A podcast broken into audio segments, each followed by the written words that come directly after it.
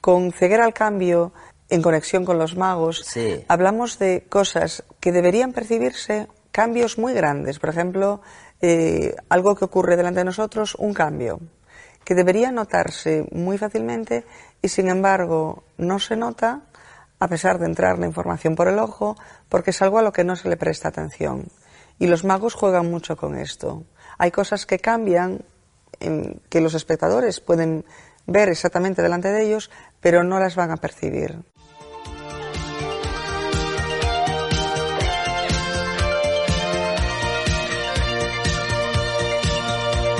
Fuera de este mundo, mucho más que magia.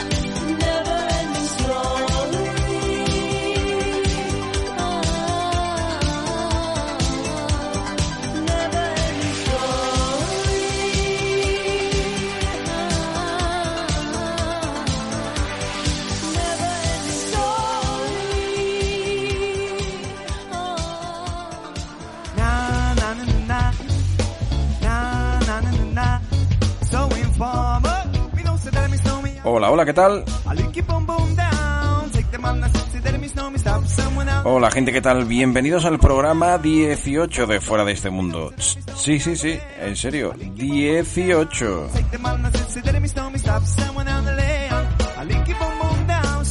Y lo que voy a decir hoy, antes de empezar a contaros qué es lo que vamos a escuchar durante los próximos minutos, es que prestéis hoy especial atención a la banda sonora de este programa.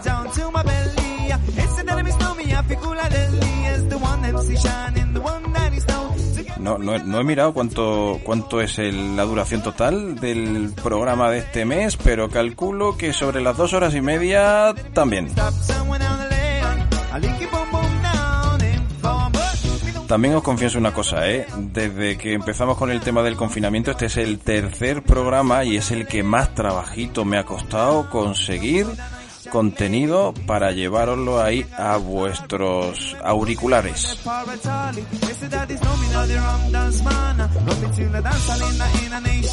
Pero se ha conseguido, se ha conseguido, se ha conseguido sobre todo porque tengo y tenemos muy buenos amigos y colaboradores del programa.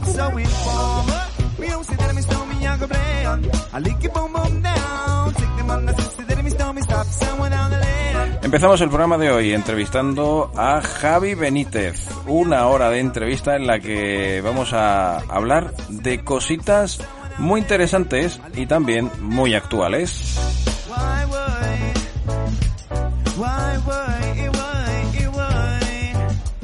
La sección que más cargada viene de todas es la sección de Cuéntame lo tuyo. Vamos a conocer el proyecto de Magic Ensemble. Así que si estás pensando en hacerte un cursito de magia, quizás hayamos encontrado la solución.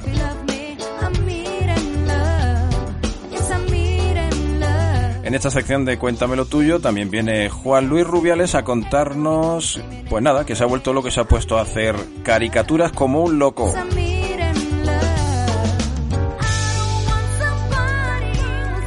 Vamos a conocer también el reciente nacimiento de la revista Wunderkammer.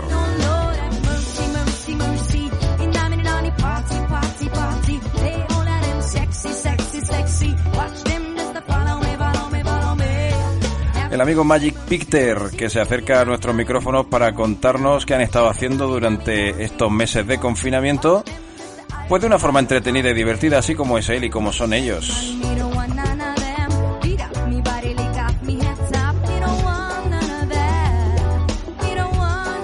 Nos subimos en la nave del tiempo y vamos hasta el programa número 6, donde entrevistamos a Kaito y sacamos pues un poquito de esa entrevista por si no la escuchaste, a ver si te entran ganas de escucharla.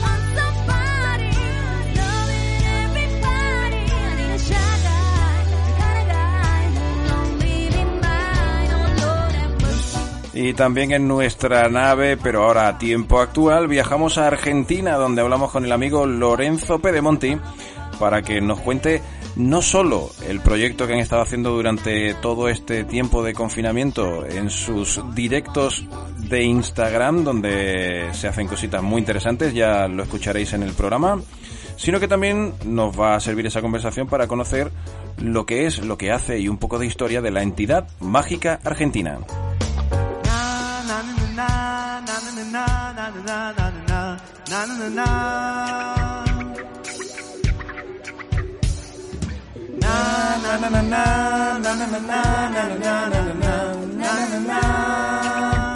Y la sección de Francis Zafrilla, interesantísima como siempre.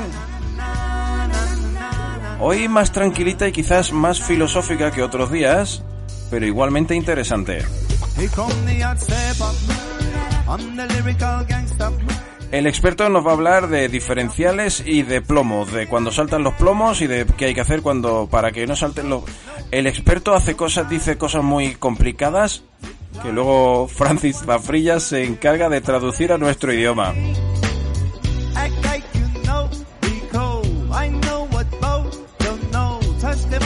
Y también vamos a escuchar un cuento, un cuento del amigo Julián Moreno, Julianini, sobre el mejor mago del mundo.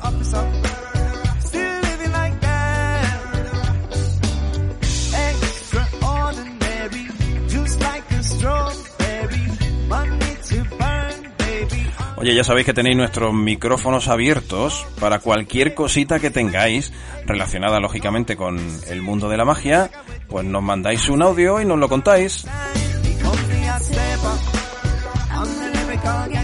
Que el programa lo hacemos nosotros, pero con la ayuda de un montón de gente. Desde aquí para allá, de nosotros, para todos los que estáis ahí escuchando, mes a mes, que cada vez somos más. El programa número uno de Fuera de este Mundo, que ya publicamos hace un año y medio, se acerca a las mil reproducciones.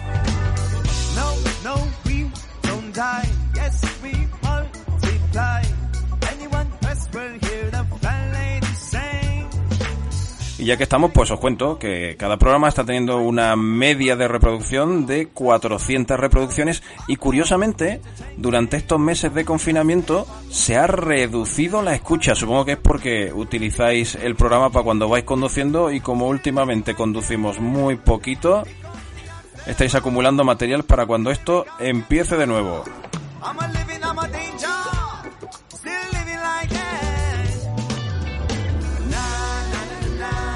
Nada más, gente, que no me enrollo más. Hoy me enrollo en la presentación más que nunca. Así que, como decimos siempre, bienvenidos y bienvenidas a este programa, tu programa, el programa número 18 de Fuera de este Mundo.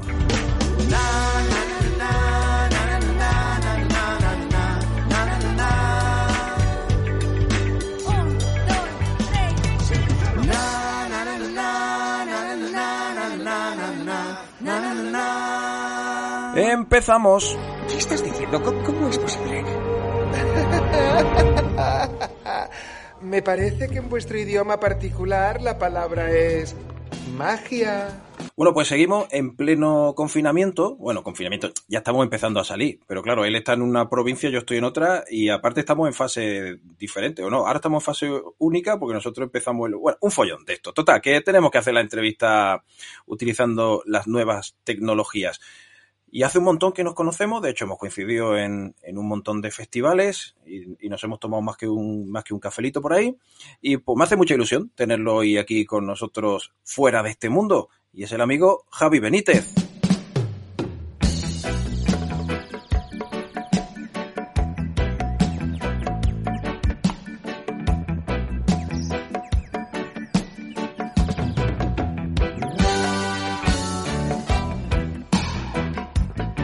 Amiguito. Hola, ¿qué tal Luigi? ¿Qué tal todos los oyentes? ¿Cómo estáis? Muy bien. Bueno, estamos encerraditos, o ya, ya, un poquito menos, ¿no? Pero... yo sigo, yo sigo así manteniendo un poquito tal porque, porque estoy con mi mamá y, demás y tampoco, bueno, me, me, fui al... A, mi madre tiene un campo, me, me vine aquí a, a vivir en este confinamiento y creo que le he cogido el gusto.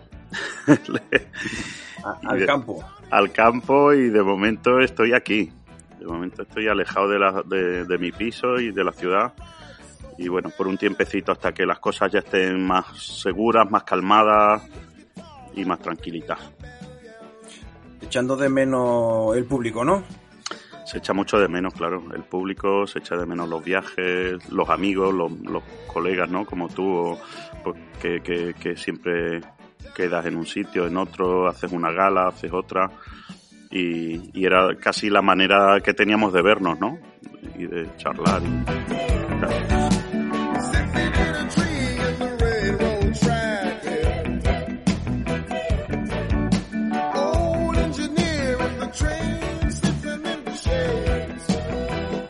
Bueno, antes de seguir, yo quiero decirte una cosa, y porque era justo decirlo delante de, todo el mundo que nos está escuchando, y es que Javi es uno de, una de esas personas a las que cuando me quedo sin material para el podcast, eh, yo tengo ahí un grupito de gente a la que le, hago preguntillas, oye, mandarme algo para el podcast, que estoy a falta de material, y Javi es uno de los que ha respondido siempre. Desde el, primer capítulo que yo le dije, me mandas un saludo, y de esto ya hace 18 meses, que ya ha pasado un tiempito, hasta el último, que también le hice una pregunta y es uno de los que siempre ha colaborado en el programa. Así que en abierto y es justo decirte que muchas gracias.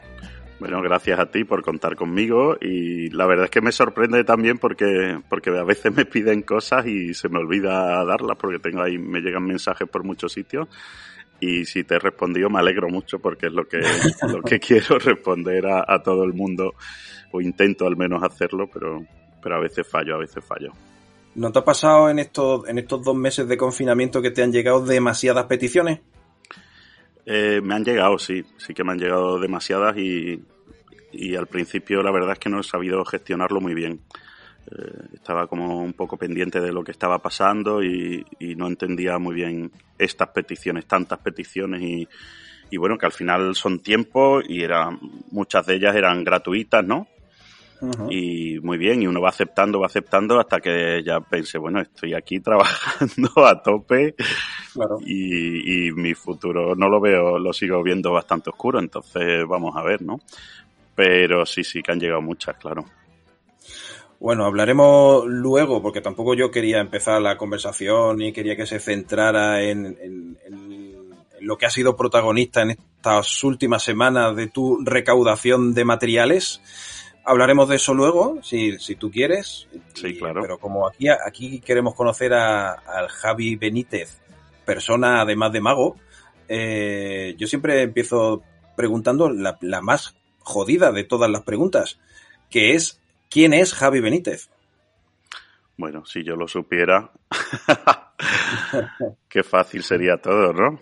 No, no lo sé. Javi Benítez, bueno, una cosa es Javi Benítez la persona, otra cosa es Javi Benítez el, el artista, ¿no? El mago. Otra cosa es Javi Benítez el amigo. Yo creo que todos tenemos muchos, muchos, eh, ¿cómo se dice? Prismas o lados o, ¿no? Y, y, lo que se trata es de, de pulir, de tener pulidos casi todos los lados, ¿no?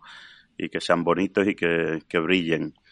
En mi caso, bueno, como mago, pues, pues un tío que se lo intenta currar lo más que puede. ¿Es muy diferente el Javi Benítez mago del Javi Benítez que va a comprar el pan? Hombre, es diferente, sí. Yo creo que, como decía Juan Tamariz, eh, yo me siento más auténtico cuando, cuando actúo que cuando estoy en la vida real comprando el pan porque cuando voy a comprar el pan, pues igual lo que me apetece no sé, gastarle una broma al del pan y que aparezca dentro del pan el dinero y dárselo o algo así. Y no, y no lo hago, es que me, me tengo timidez y me, me da cosa hacerlo, pero, pues creo que debería hacerlo, estaría bien.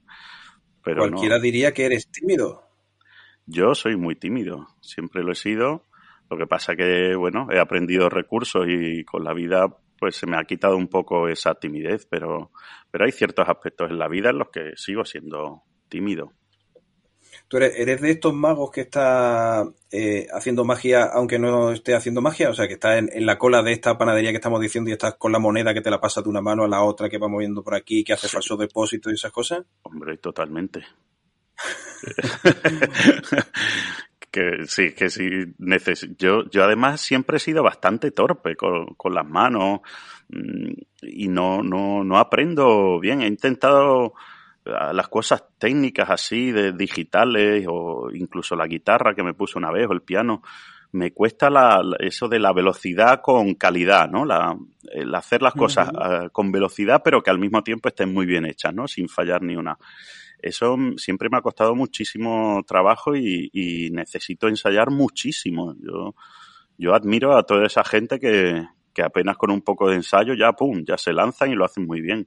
Ojalá yo fuera así, pero qué va, yo tengo que ensayar mucho y tengo que buscar las horas, los momentos, pues viendo una película o, hablando con alguien o yendo a comprar el pan, como tú decías, y estar con la baraja en la mano o tener algo empalmado, quiero decir, una carta empalmada, una moneda, no, no me malinterpretéis. No, como dice, como dice Adriano, no aclares que oscurece. pues eso, que tengo que ensayar mucho. ¿Cuándo empiezas, Javi? Con ¿Siempre has sido Javi Benítez eh, como mago o tuviste tu nombre, tu nombre claro cuando empezaste? Muchos lo saben que no, que me llamé Doctor Chango durante un tiempo, un tiempo que se ha prolongado más de lo, de lo deseado por mí. Eh, con Javi Benítez.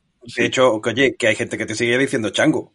Hay gente que me dice Chango, eh, Miguel Ajo me dice Chimo, que me hace mucha gracia y Y bueno, mm, esto surgió porque, porque fui la primera vez al Castillo Mágico en el 2009 y, y no se sabían mi nombre, ¿no? No había manera de que lo dijeran medianamente bien. O ya no que lo dijeran bien o mal, sino que no se acordaban. Ese era un poco el problema, ¿no? Y digo, jolín, qué, qué, qué problema. Y, y, entonces, mm, bueno, me inventé a raíz de, de, un concierto que vi de un, de un guitarrista fabuloso que se llama Django Reinhardt, al que recomiendo a todos los que no hayan escuchado a Django Reinhardt que, que lo escuchen porque es maravilloso.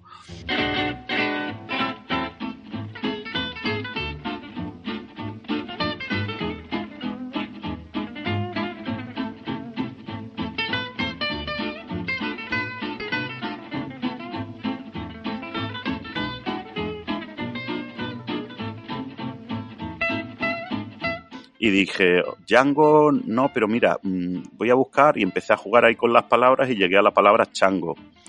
Digo, qué bien, em, chango es una palabra que no, que no tiene connotaciones, que no significa nada.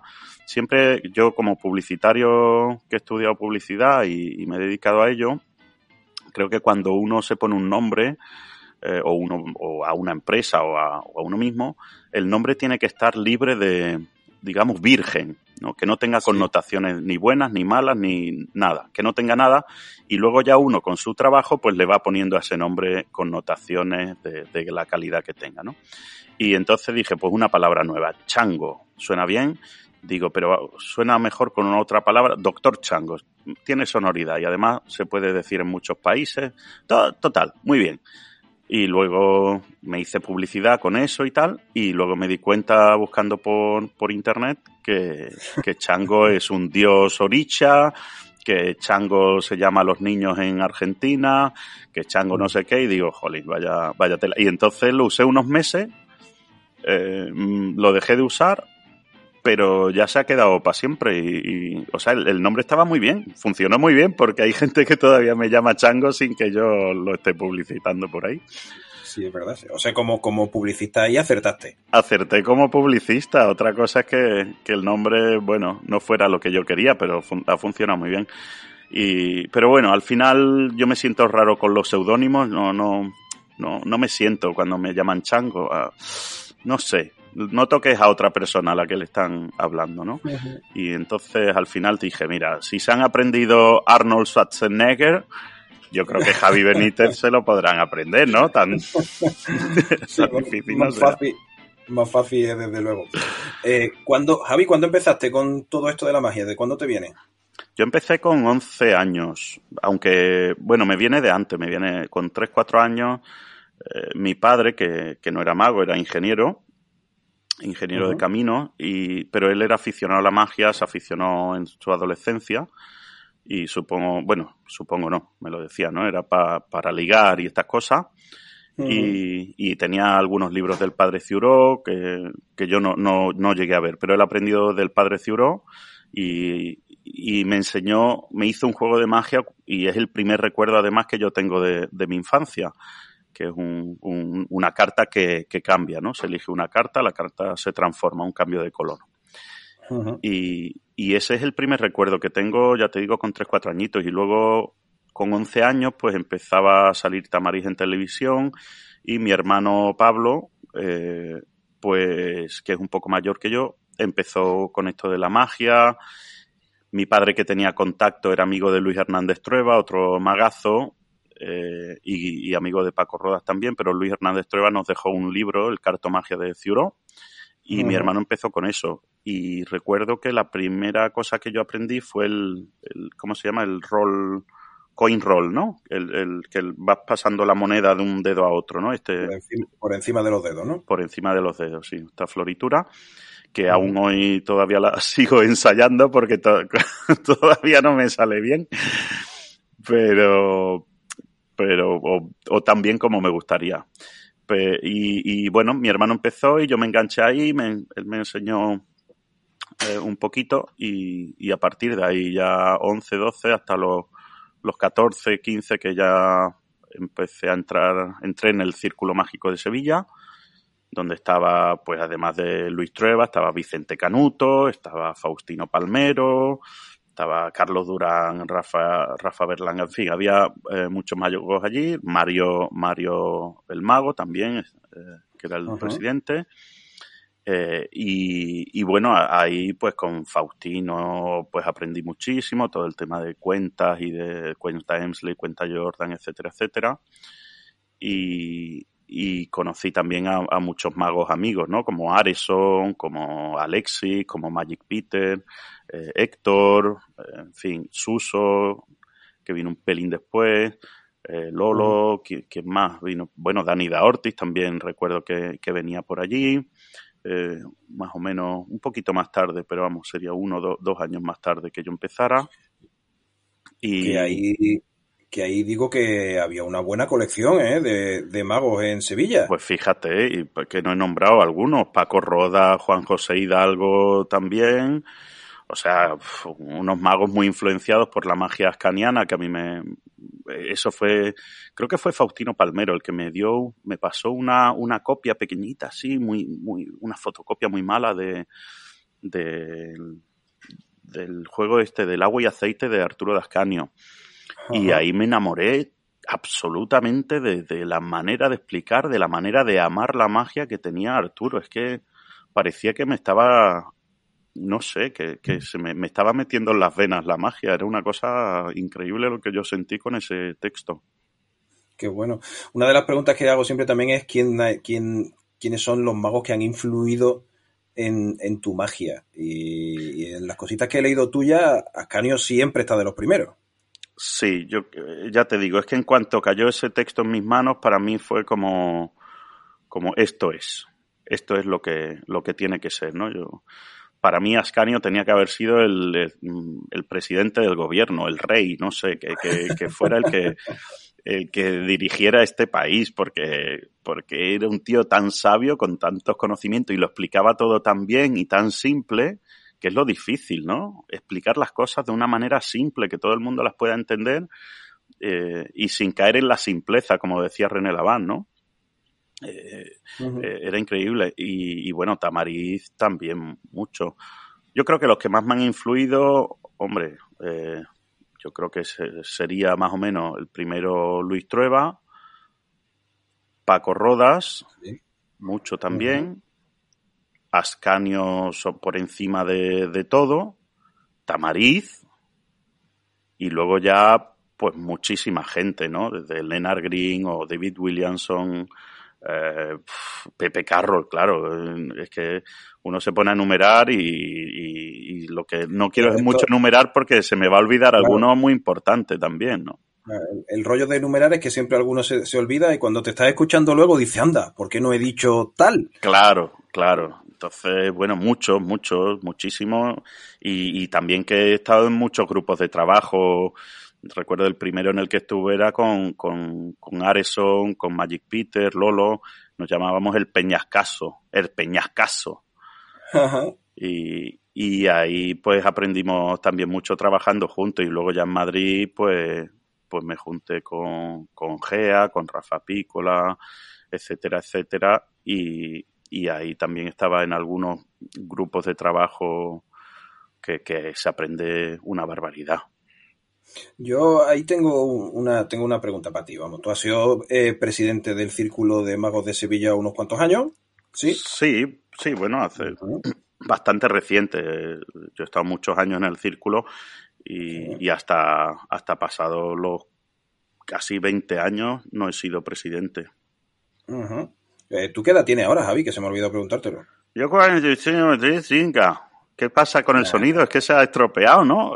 Tengo exactamente F5. No, no se oye bien, ¿no? No, no sé, se corta, se corta. Tengo 44 años. Pero tú pareces un, niñato, tío. Tienes mi edad, o sea, tengo tu edad. Tenemos la misma edad, sí. Yo, yo lo que yo lo que pasa es que yo era muy, muy adulto cuando tenía 16, 17. Era muy responsable y, como muy mayor. Y, y, con los años he ido, he ido rejuveneciendo, ¿no? no envejeciendo físicamente probablemente, pero interiormente he ido rejuveneciendo. De verdad, yo pensaba que tú tenías como 10 años menos de los que tienes. Fíjate, fíjate. Pues ahora se me está cayendo un poco más el pelanga, ¿no? Y, sí, eso por la gorra y por, por, eso me pongo la gorra. Bueno, no, la gorra me la puse antes de que se me empezara a caer el pelo y me la puse por no peinarme, por, por flojo, me puse la gorra. Que el pelo se cae de tener la gorra puesta, de verdad. Mira los guardias civiles, que la mitad están calvos por tener el gorro ese puesto. Sí, ¿no? Sí, puede ser, puede ser. Bueno, mira, lo que te quería preguntar de las asociaciones, que al final me pongo a charla de tontería. Eh, tú, has sido presidente y has pertenecido a la asociación y pertenece, vamos. O sea que, ¿qué importancia crees que tienen las asociaciones de magos en el desarrollo de la vida de un mago, ya sea aficionado o profesional?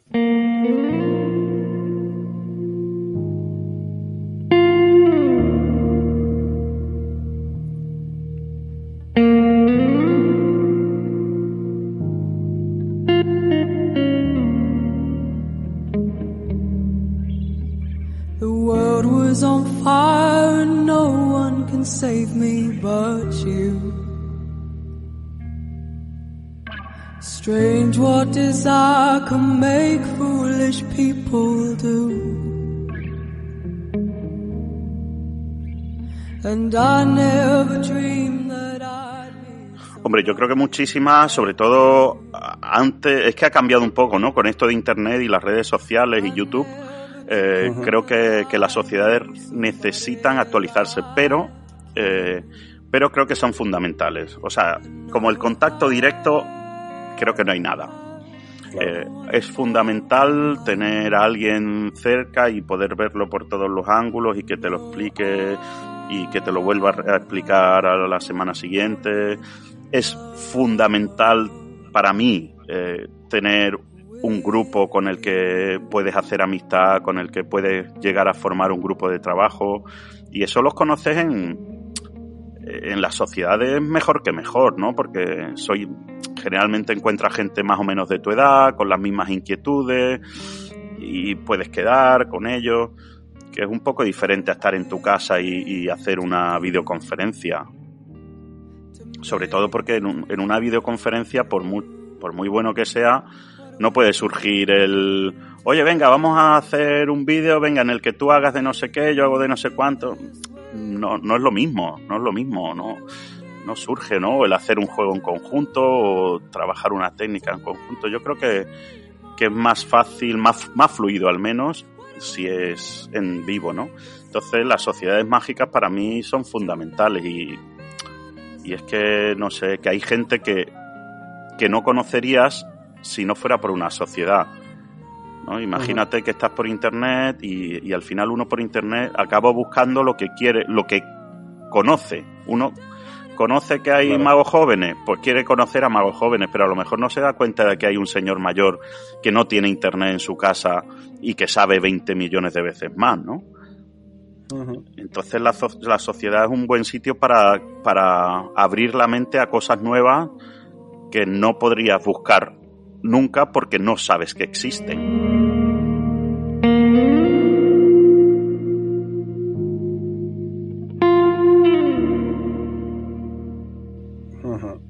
Claro. O sea, la sociedad como primer paso a ese grupo de trabajo, ¿no? Eso es una de las cosas, ¿no? La, la sociedad, como, como decía Arturo Ascanio, ahí está la sociedad casino, que es para charlar, para echar un, un rato, y la sociedad de escuela, ¿no? La sociedad donde aprende eh, magia o aprende la afición, ¿no? De la magia. Eh, yo creo que, que la, la, lo bonito es la conjunción de las dos, a veces pues, pues de charla, de amistad, pero también de aprendizaje. ¿Y por qué hay tantas movidas en, la, en las asociaciones? Bueno, yo creo que eso depende de... Eso es, se debe a la idiosincrasia de, del, de la sociedad en la que vivimos. No creo, no sé, quizá es que lo, quizá hay, no sé, una cuestión de egos, no lo sé, de, no lo sé. La verdad es que no, creo que hay unos intereses también que son incompatibles entre unas sociedades y otras. Eh, en magia, por ejemplo, una sociedad puede ser muy cerrada en el sentido de que no quiere que, que se expliquen los juegos, los trucos, las trampas a nadie y otra sociedad que sea todo lo contrario, muy abierta y que lo explique abiertamente a todo el mundo que entra. Pues claro, eso va a provocar ciertas rencillas a la hora de, de juntar las dos sociedades, ¿no? Uh -huh. Bueno, está bien que haya variedad, pues, pues mira, mejor, tenemos donde elegir. Sí. Vale. Hacemos un cambio. Eh, hablamos de concursos, porque has ganado varios concursos, varios premios a lo largo de tu vida. ¿Hasta qué punto crees que es que aporta un concurso? Hombre, a, a nivel personal, un concurso aporta el, el, tener una fecha para presentar algo y presentarla delante de gente conocedora. Eso te pone en una situación eh, muy, muy de estrés, pero al mismo tiempo mm, de, un, de trabajo intenso, ¿no? Entonces creo que cuando uno prepara un número para concurso, eh, el, eh, uno ha cambiado eh, los meses antes a como uno es el día después del concurso. Uno ha crecido, se ha desarrollado de alguna manera, ¿no? Ajá. Da igual el resultado, da igual si ha sido un fracaso, o si ha sido un éxito, o si te han dado premio o no te han dado premio uno ha cambiado en el trayecto, se ha tenido que esforzar, se ha tenido que, poner las pilas y ya tienes un número, quieras que no, has trabajado un número probablemente más que si, que si no tuvieras nada eh, en mente, ¿no? Ningún, ningún concurso delante o actuación. Eso por un lado, ya en eso es súper positivo.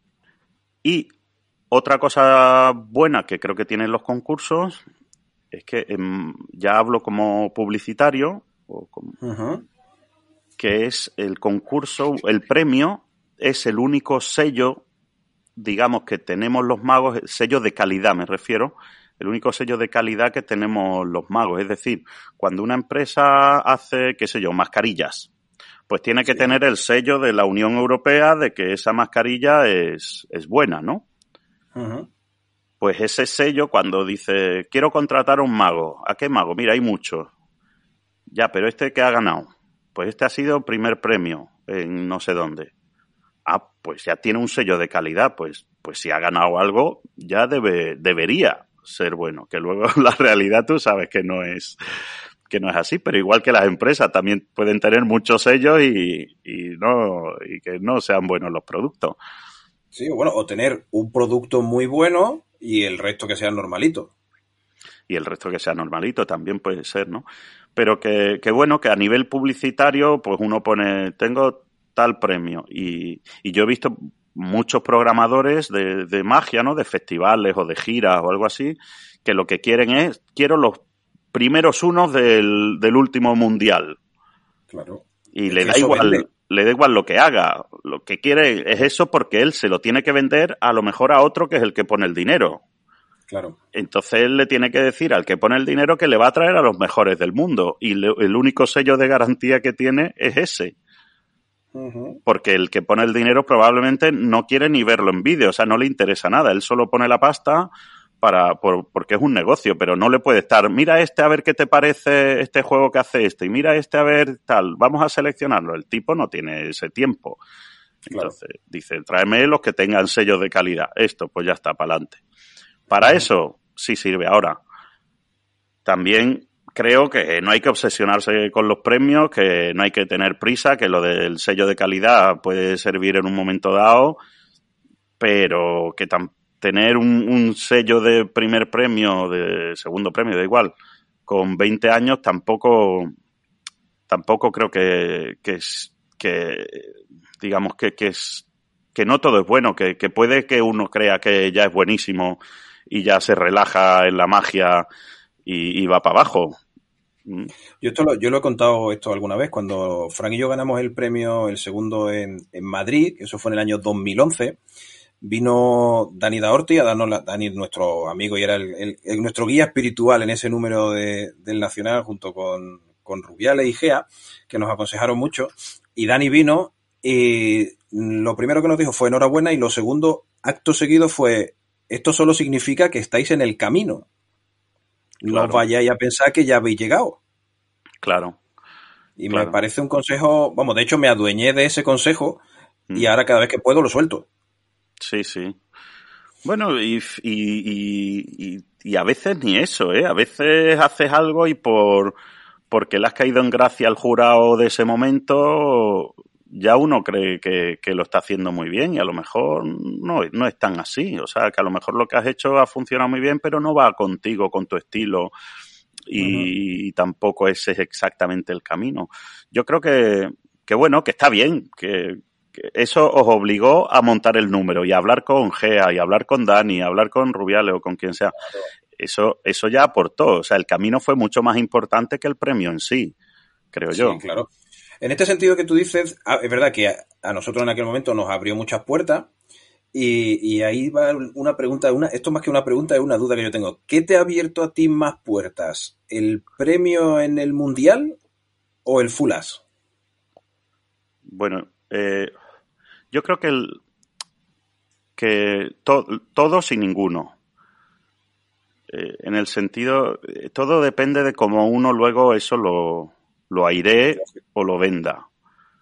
Tú puedes ganar un premio nacional, un premio en el mundial, pero si tú no lo mueves, mm, a lo mejor nadie, nadie lo va a mover por ti o a nadie le va a interesar mucho. A veces pasa que, que dice, "Joder", alguien me dice, he ganado un primer premio y ahora no, no me ha llamado nadie. Es que no es así. Es que no, no va, no va unido necesariamente. Ujú. Entonces, en mi caso, el mundial, el mundial ha servido como un sello de afianzamiento, de garantía, pero sí es verdad que me han contactado mucho más por Fulas que por el mundial, muchísimo más. Lo que pasa que, claro, me, me ven por, el- por Fulas y ven que además tengo un premio mundial. Y entonces eso, digamos que refuerza el que me contraten, ¿no? Porque además ellos pueden decir cuando es la gala, y ahora viene Javi Benítez, un mago que no solo gana un fulá, sino que es premio mundial de magia, no sé qué. Y eso como que se les llena la boca y le- les hace que, estén muy contentos ellos de haberte contratado, ¿no? Pero, pero ya está, o sea, mm, que uno lo tiene que mover. Y poco más. Y Fulas a mí me ha dado muchas más alegrías a nivel personal que por, que por ganar el premio. O sea, yo no sé si no, si no hubiera ganado, eh, bueno, ganado, si no me hubieran dado el, el premio a, a Fulas, que es que a mí me parece también que es un, que es una tontería, ¿no? Nos ha engañado. Bueno, yo qué sé, eh, eso no significa nada. Mucho más me ha impresionado pues yo qué sé, ir a California, ir a Las Vegas, por ejemplo, estar andando por Las Vegas y que un tío me pare y diga, oye, ¿me puede hacer una foto contigo que te vi en Fulas? O ir por Osaka, en Japón, y que un chico de 15, 16 años me pare y me diga, oye, ¿tú eres Javi Benítez? Sí, sí. Ay, me gustaría hacerme una foto contigo. Eso, eso para mí es, un premio mucho más grande que, el que, me, que les haya engañado o no. ¿No hacen, ¿No hacen, Javi, esas cosas que uno vaya despegando los pies de la tierra? Yo, yo es que a mí me han venido estos premios ya con, una edad. Entonces, no, yo sigo viviendo igual, creo que, sigo siendo el mismo. Mm, y, y, yo también quiero ir con, con pasos tampoco muy rápido. Yo no quiero pegar grandes saltos, yo quiero ir para arriba poquito a poco y porque si no me, me mareo también. O sea, con, con Fulas recuerdo pues que me llamaron para escribir un libro para no sé qué, pero ¿quién es tu abogado? Pero ¿qué abogado? No, necesitas un abogado en Estados Unidos y necesitas otro no sé qué y necesitas un asesor. Y a mí eso me, me superó, a lo mejor otro lo sabe llevar muy bien, pero, pero yo dije, vamos a ir tranquilos poquito a poco que, que yo no, no, no sé manejar esto, ¿no? Es como si sabes manejar un coche y te dan un avión, venga, condúcelo oiga, pues no sé, o me pongo mucho las pilas, pero es que no me apetece. Yo quiero seguir manejando a lo mejor un coche más rápido, pero ya está. De momento, poco a poco. Bueno, que el camino es largo. El camino es largo y, no sé, que el éxito también es muy efímero y que yo no quiero perder el contacto con, con mis amistades, mm, no sé, que, que, que tiene sus cosas buenas y sus cosas malas, ¿no? Y, eso es verdad, que se te puede ir la, la cabeza y, perder los pies del suelo, pero en mi caso yo lo tengo muy claro. Yo he visto a Tamariz cuando tenía muchísimo éxito y yo esa vida no sabría eso de salir a la calle y que te estén ahí todo el mundo acosando, que no que tengas que ir corriendo mirando para abajo o que te metes el dedo en la nariz, te hacen una foto y la suben por ahí a un periódico. Jolín, vaya, vaya vida, ¿no? Yo, yo prefiero ir poquito a poco, la verdad.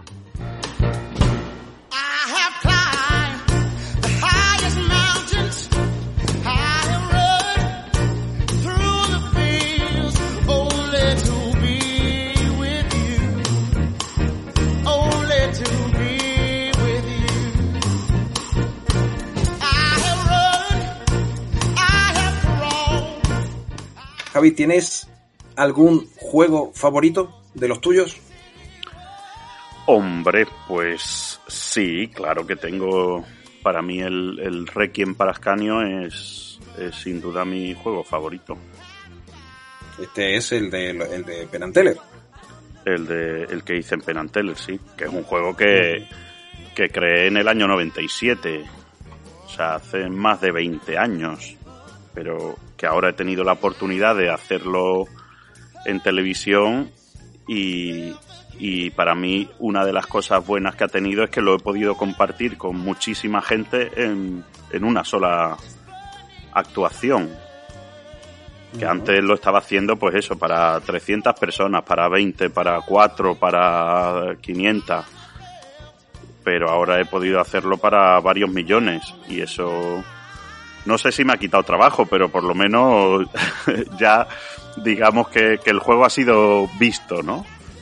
Y eso reconforta también el decir, joder, ya lo he compartido con mucha gente, que era, era es lo que quiero, ¿no? Que un, cuando uno pues tiene un, hijo artístico, pues lo que quiere es enseñarlo porque me siento muy orgulloso de ese, de ese número, de ese acto, de esa composición. Yo la primera vez que lo vi, eh, yo siempre he sido de los que ha criticado el uso de cámaras para hacer magia de cerca en un escenario.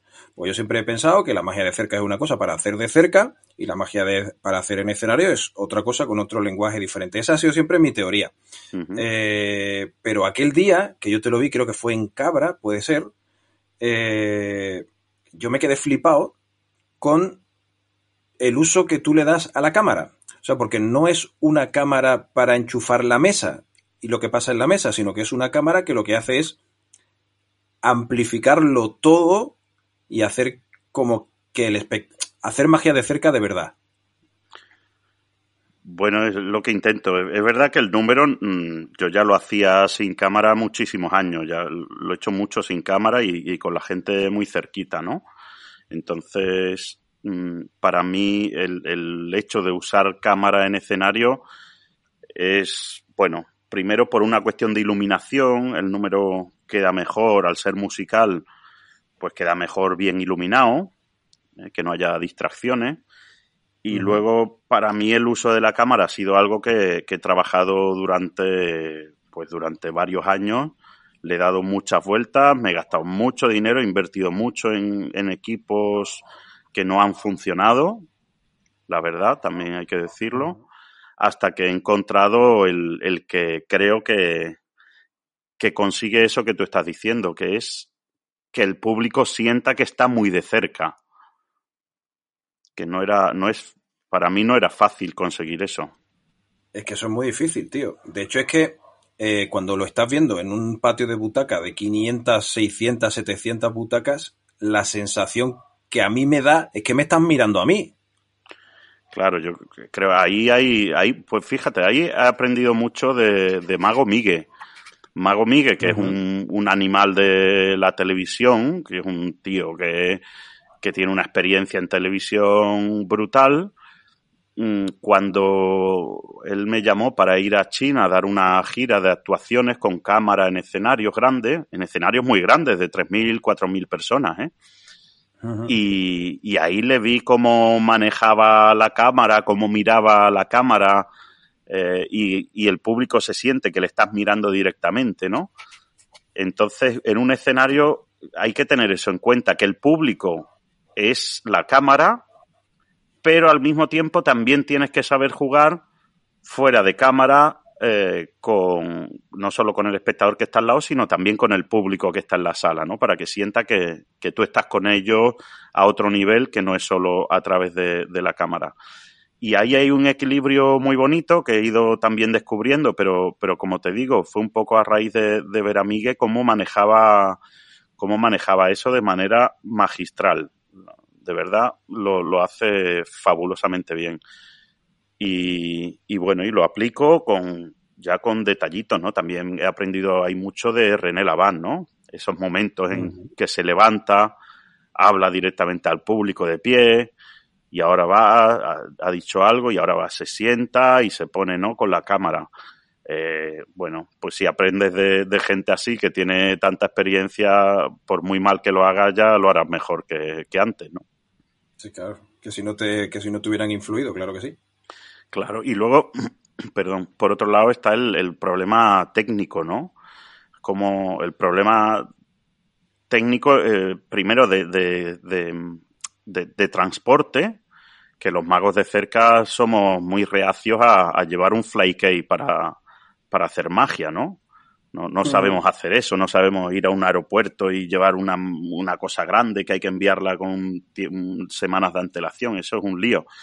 Entonces yo tengo que, que llevar todo el equipo en una maleta y que esa maleta no pese más de 10 kilos porque muchos de los viajes intento hacerlo sin, sin equipaje, ¿no? solo con el equipaje de mano. Entonces necesitaba todo un sistema de cámara muy ligero que me permita además llevar ropa para varios días y las cosas de magia, etcétera, eh, sin que ocupe nada. Y ya si te fijas en equipos técnicos, ya llevar un cableado ya pesa un montón. Entonces tuve que hacerlo, buscarme la vida para hacerlo todo sin cable o lo menos posible, todo muy pequeño que ocupe poco, el trípode que sea de un súper ligero y yo voy contando los gramos, yo los voy pesando las cosas. Vale, este tiene 260 gramos. Bueno, pues me voy a llevar este que he conseguido este que tiene 230 gramos. Pues mira, ahí tengo 30 gramos para una baraja o para un no sé qué. Y, y, bueno, a mí me has, al final llegué a la conclusión de que, de que una cámara como la GoPro, que es la que yo uso, que tiene tiene eso que llaman el ojo de pez, ¿no? El gran angular. Sí.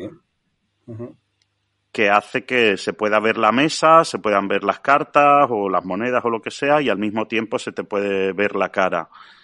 Para mí eso es fundamental por mi estilo de magia. la mayoría usa una cámara dirigida a la mesa y se dirige al público con la cara, eh, pero el público ve la cara en directo y luego ve las manos y, la magia eh, en, la, en la pantalla. En mi caso eso no me, no me siento muy cómodo porque yo hago, juego mucho con la cara. Yo expreso mucho con mi cara, con mis emociones, con mis reacciones, con, hago muecas, etcétera. Y, y ese tipo de cosas no, no se ven desde lejos, y, claro, cuando yo hago magia de cerca, la gente se ríe porque me ha visto una cara rara, o hago un guiño, o me quedo con la cara quieta mirando al espectador. Y si tuviera la cámara dirigida a la mesa, pues eso lo, lo, lo pierdo, vamos, lo perdería iba a decir, pero es que lo, lo pierdo cada vez que, que lo hacía sin, sin, eso. Entonces he elegido ese, ese estilo, que es un, un, ojo de pez, que curiosamente me di cuenta un día que en realidad nosotros, los seres humanos, vemos con ese gran angular. Lo que pasa es que nuestro cerebro mm, transforma la imagen para que no la veamos curvada eh, por todas partes, pero si uno se tumba en una habitación diáfana, vacía, y mira hacia arriba a un punto, vas a ver que, que las, las, esquinas de la habitación eh, se curvan. ¿Eh? Si miras por la mirada uh -huh. periférica, verás que se curvan. Es decir, eh, que nosotros vemos así lo que pasa, el cerebro lo transforma. Y creo que en el escenario, tú lo dirás mejor porque tú me has visto, que al principio te puede parecer una imagen un poco distorsionada, pero que al momentito ya el, el cerebro ya se acostumbra y, y, no está pensando en si está distorsionada o no. Y, y permite que, que, te, que, el número está pensado para que te metas en el número, o sea que llega un momento en el que estás tan pendiente del número que ya pasas un poco de cómo se ve.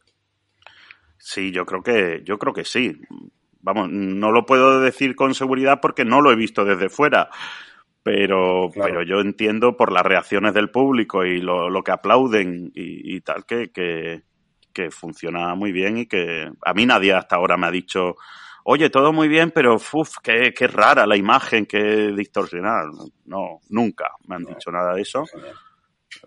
No sé si porque también son tímidos o porque, pero no, no. Entonces ese para mí es un sistema muy bueno. Además eso permite que la cámara esté muy cerca de mí. Yo alargo la mano y ya tengo la cámara. Entonces cualquier cosa que falle o que la cámara que, que quiera que vea alguna parte que no se está viendo, yo con la mano la puedo mover y la puedo recolocar cosa que no, que no pasa con otras. Y la GoPro, para aquellos que quieran animarse a esto, pues también lo bueno que tiene es que enfoca muy rápido y tiene muy buena iluminación, que son dos aspectos fundamentales que, que los móviles, por ejemplo, si se usa un móvil u otras cámaras, no funciona igual de bien. Y la GoPro en, con luz baja eh, te puede enfocar rápidamente y además se te ve muy bien. Fundamental uh -huh. eso.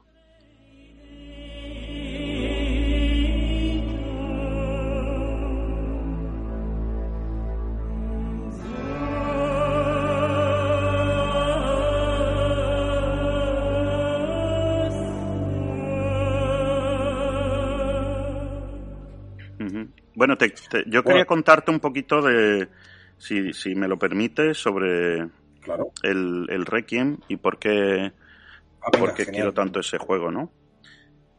El, yo siempre desde que, desde que empecé un poco en la magia, la, en la adolescencia, con 16 años, 17, yo tenía esa, esa sensación de que la magia tenía que, que servir para algo más que, que entretener.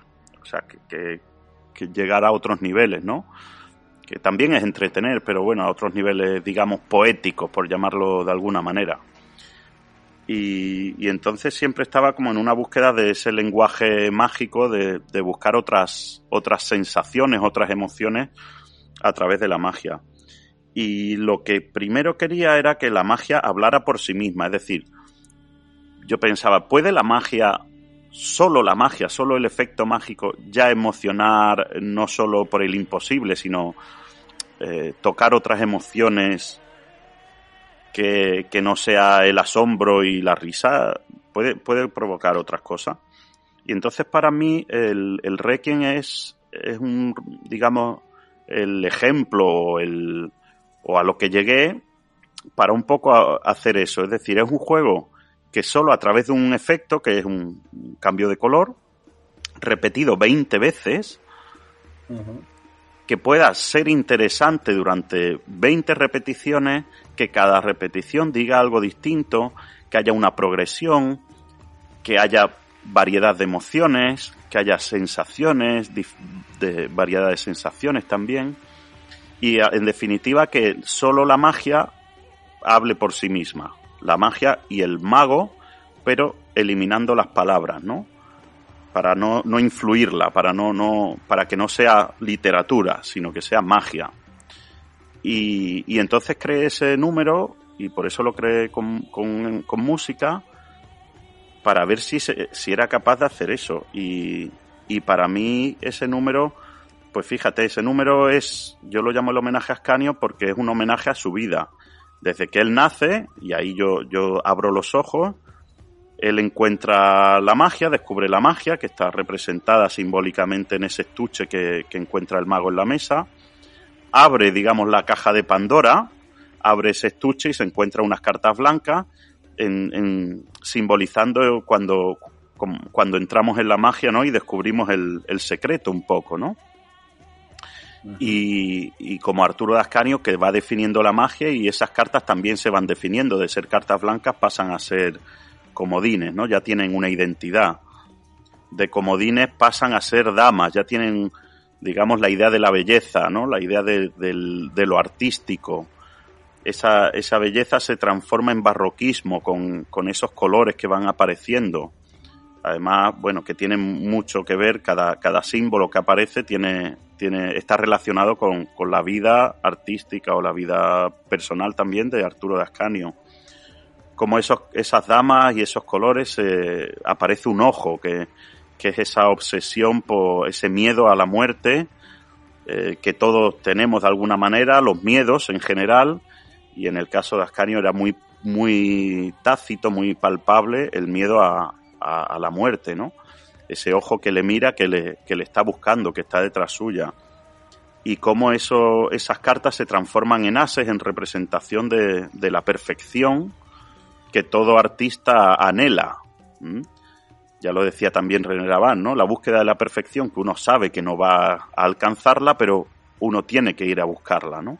y dedica toda su vida a ello. Pues eh, aparecen esos ases y la mano va a cazar esos, esos ases, va, va a buscar la perfección y plaf, se transforma en cartas blancas, dándose cuenta de que casi roza la perfección, pero que ya no está.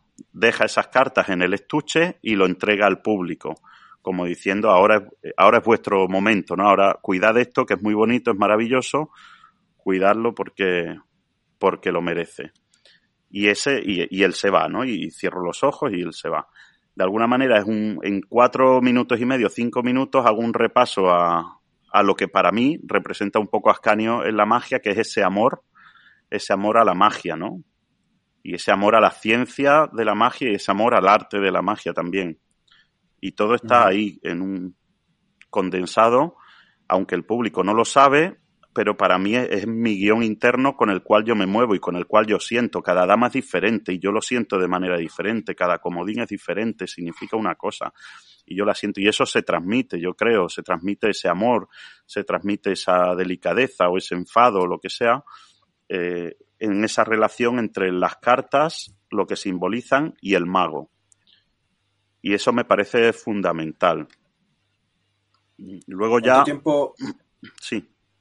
¿Cuánto tiempo pasa desde que tienes esa eh, primera idea de ese juego hasta que dices está para el público? Porque yo supongo que este tipo de, números como que nunca llegan a estar terminados del todo, ¿no? Pues siempre se te van ocurriendo cosas o se te van ocurriendo movimientos o cositas. Pero ¿cuánto tiempo pasa desde que tienes esa idea hasta que lo presentas con público? Bueno, eh, no pasó tanto porque la idea era, era la estructura. Entonces antes lo hacía de otra manera, usaba otras técnicas, usaba otras cosas, pero básicamente la estructura no ha variado desde, desde que desde que mm, lo creé. ¿eh? Esto, esto era un, este número era una parte de un movimiento de una sonata de cuatro movimientos, donde una iba a ser un homenaje a Tamariz, otro un homenaje a Ascanio, otro a, René Laván y otro a Pepe Carroll. Eh, me quedé con esta, las otras no, la, no las llevé a cabo todavía, espero llevarlas a cabo algún día, porque esta me vino, me vino más, mm, casi como una inspiración, ¿no? Dándole vueltas a todo este asunto. Y no, no tardé demasiado en, llevarlo al público. Lo que sí he tardado mucho es en, eh, digamos, en, en hacerlo ya profesionalmente, ¿no? Porque al final, eh, cuando yo empecé este juego, la magia de cerca, hecha con música, primero que técnicamente era complicado pues no había cámara, no, no servían para esto, el sonido era complicado, llevarlo encima, en pocos lugares tenían sonido como para hacer el número así de pronto improvisado. Y, y, también es verdad que había, sobre todo los magos lo veían un poco raro, o sea, eso de un número con música, de magia de cerca, era muy raro. Ahora ya se ve más normal, porque con la televisión y eso se ve más normal. Pero antes ni siquiera en televisión se hacían estas cosas. Entonces, hasta que hasta que digamos lo he, lo he hecho delante de público profesionalmente ha tardado un montón de años. Sí, sí. Bueno, pues lo que tú decías como un niño, ¿no? Como tu, como tu, como tu bebé. Sí, totalmente. Para mí es mi bebé que ha ido creciendo poco a poco y, y, bueno, ha llegado un momento en que ya se ha hecho mayor de edad y, y ya viaja, digamos, lo, lo, lo presento en todas partes, ¿no? Aunque no, no es como el juego del hilo roto u otros que, que sí he explicado, este, este no lo, no lo quiero explicar así de manera rápida, por lo menos. Me gustaría hacer un libro donde se explique al detalle y, y tal, pero, pero bueno, de momento, de momento me lo quedo. Yo creo que siempre, eso me lo dijo Juan Tamariz, ¿no? Que tengas un juego que sea como tu, para ti. Ese es para ti. Lo comparte pero no lo, no lo desgranas, ¿no? No lo, no lo destripas. ¿eh? hay una película muy bonita, perdóname el inciso, hay una película muy bonita que se llama El violín rojo, no sé si la has visto. ¿El, perdona? El violín rojo. No. The Red Violin. Pues aquellos que no la hayan visto, que la vean eh, en versión original subtitulada, mucho mejor, porque es una película que se habla en varios idiomas. Entonces la traducción es muy, pierde mucho, ¿no? Y en el violín rojo mm, se habla de eso, ¿no? De que destriparlo, destripar algo tan bello eh, es una pena. Mejor escucharlo, mejor cuidarlo, pero que no es necesario destriparlo, que no, que el amor que tiene puesto no se puede destripar.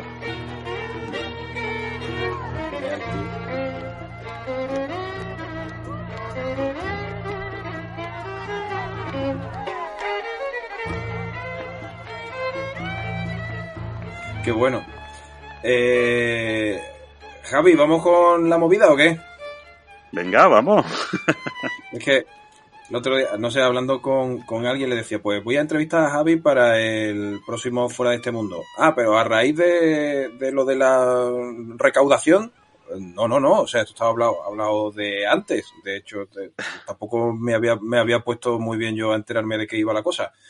Resulta que se te, se te ocurre una idea, eh, la llevas a la práctica, te hace, es una especie de crowdfunding, ahora tú me lo explicas mejor, eh, en el que quieres eh, pedir pasta para conseguir cierto material.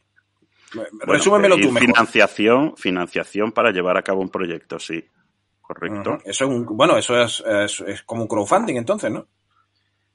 Es un crowdfunding, digamos, rápido, un, Sí, es un crowdfunding, es decir, tengo un proyecto, esto se hace mucho, ¿no? Hoy en día, tengo un proyecto y bueno, pues el que quiera participar, el que, yo qué sé, confíe en lo que yo hago habitualmente, el que quiera apoyarme por, porque haya visto otras cosas mías y le han gustado, pues si quiere ver esto, este proyecto hecho realidad, pues si quiere puede participar apoyando el proyecto financieramente para que se pueda llevar a cabo lo antes posible. Básicamente es eso. Y, por, qué te han llovido los palos por todos lados? Bueno, eh, bueno, por todos lados tampoco. yo, tengo, yo, yo, tengo, yo tengo, mi primera teoría es eh, ¿por qué leche no se me ha ocurrido a mí? yo, yo la verdad, bueno, cuando lo hice, bueno, fue una idea así que se me ocurrió un poco al momento. Digo, a ver, quiero hacer un canal de YouTube. Quiero, estuve intentando grabarlo durante una semana aquí con los medios que yo tenía y veía que el resultado era muy deficiente para hacer algo según mi estándar de calidad, que yo como perfeccionista que soy, pues me gusta hacer las cosas muy bien y si no, no las hago. Por eso apenas verás vídeos míos en internet. Eh, el último que ha tenido así más éxito ha sido el de la bolita que se ralentiza. Eh, porque eh, de ese sí estaba muy contento, pero he hecho muchos otros que, que nadie va a ver porque los he grabado y no, no estoy contento con el resultado. Entonces, bueno, ese es mi, mi estándar de calidad, digamos, ¿no? Tiene que quedar muy bien. y, y, en este caso, mm, aunque el vídeo que hice con la bolita estaba grabado con el móvil, pero luego tenía, mm, eh, pues en edición le cambié un poco el color, la iluminación para que quede más profesional, más bonito y tal. Pero esto no lo puedo hacer para un canal de YouTube que tengo que hacer uno, dos o tres programas semanales eh, de, sacar uno o tres vídeos semanales, que tardo mucho en, editar, en arreglar la luz, que esté bonita, que, no sé qué. Entonces me di cuenta, vamos, yo pensé, necesito un equipo mejor que me, que me reduzca los tiempos de postproducción para que esto quede profesional. y, y, bueno, eh, a ver, en este momento pues como no sé que no tengo actuaciones en el futuro, no sé cuándo volveremos a actuar, no sé nada, mm, yo el dinero que tengo para comer y para los problemas que me puedan venir del día a día, pues estaría loco si me lo gasto ahora mismo. O sea, yo tengo que dar de comer no solo a mí, sino que tengo una familia, tengo, en fin, que llevar para adelante otras cosas. Entonces, yo pensé, digo, bueno, esto se hace, mm, hago un crowdfunding, lo explico claramente, creo que fui muy honesto en mi propuesta. El que quiera. Yo eso lo he, lo he, defendido en todo momento desde el principio, ¿eh? Digo, o sea, eh, vosotros podréis criticar lo que queráis, pero las cartas han estado boca arriba en todo momento. Claro, yo, yo lo, lo, expongo ahí clarísimamente. Esto es para esto. Además pongo hasta el equipo que voy a comprar que, que el que quiera montarse un equipo igual, porque le ahorro tres semanas de búsqueda intensiva de equipo para grabarse, lo tiene todo ahí, doy un montón de información que le puede valer a cualquiera que se quiera hacer un canal de YouTube. Y, y bueno, con, yo creo que con honestidad, siendo claro, y bueno, pues tengo, tengo seguidores o amigos o lo que sea que quieren ver más cosas mías. Bueno, pues si eso tienen dinero suficiente como para dar un poquito a esta cosa, que tampoco es que fuera un dinero muy, muy alto, ¿no?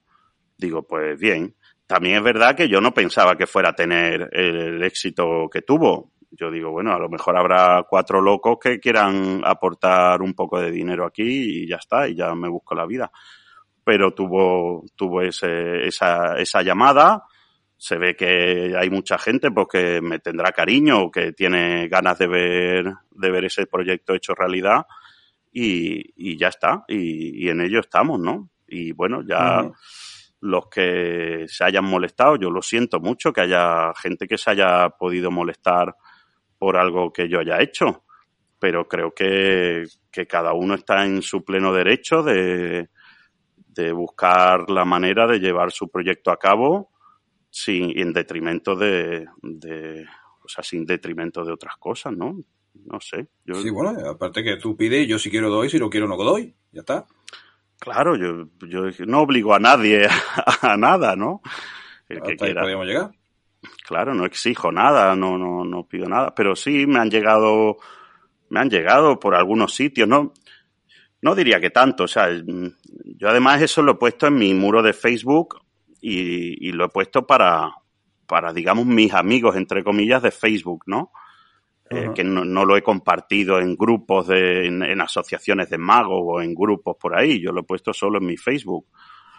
Mm, si alguien se ha molestado, pues oye, yo lo siento mucho, que, que, quieres que te diga, pero, pero creo que, no estoy haciendo daño a nadie, ¿no?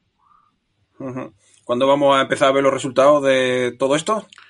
pues en eso, en eso estamos. Estoy aquí haciéndome con, leyendo las instrucciones, viendo tutoriales de internet, viendo la manera de que esto funcione. Tengo, tengo algunos problemas que me van surgiendo, alguna cosa que he pedido y que no ha habido ahí que he comprado un objetivo para la cámara que ahora no tenía el enfoque automático, no sé qué, bueno, pues tengo que devolverlo. Eh, en fin, me voy encontrando con algunos problemillas, pero ya estoy grabando. Ya estoy grabando y espero que para, para la semana que viene ya tener, ya empezar con el canal. Genial, genial. Sí, yo creo que va a estar muy interesante porque eh, la idea del canal no es eh, evito en todo lo posible, en todo lo posible, no, totalmente eh, que sea un canal de tutoriales de magia, porque además ya hay mucho, entonces, bueno, pues es para, para aquellos que, que digamos que estén un poco perdidos, ¿no? En la, en la magia, que sí, que tienen muchos tutoriales y muchas cosas, pero realmente eh, están un poco perdidos porque no saben dónde está la información buena. Hay tanta información mala, digamos, por decirlo rápido, que, que, yo lo que pretendo es un poco, eh, digamos, meterle el gusanillo a gente joven, pues a que lean más libros de magia, decirle, mira este juego que aparece en este libro, o mira, mira este mago como lo hace aquí, qué bonito es cuando aquí está mirando, o cuando pone la cara de esta manera qué bonito es eso. También el canal es para, para que sea entretenido, que hacerlo de una manera jovial, divertida, eh, sin, sin que sea demasiado, demasiado denso y aburrido, ¿no? Que, que tenga enjundia, que se aprenda, pero que no sea aburrido, hacerlo de una manera alegre.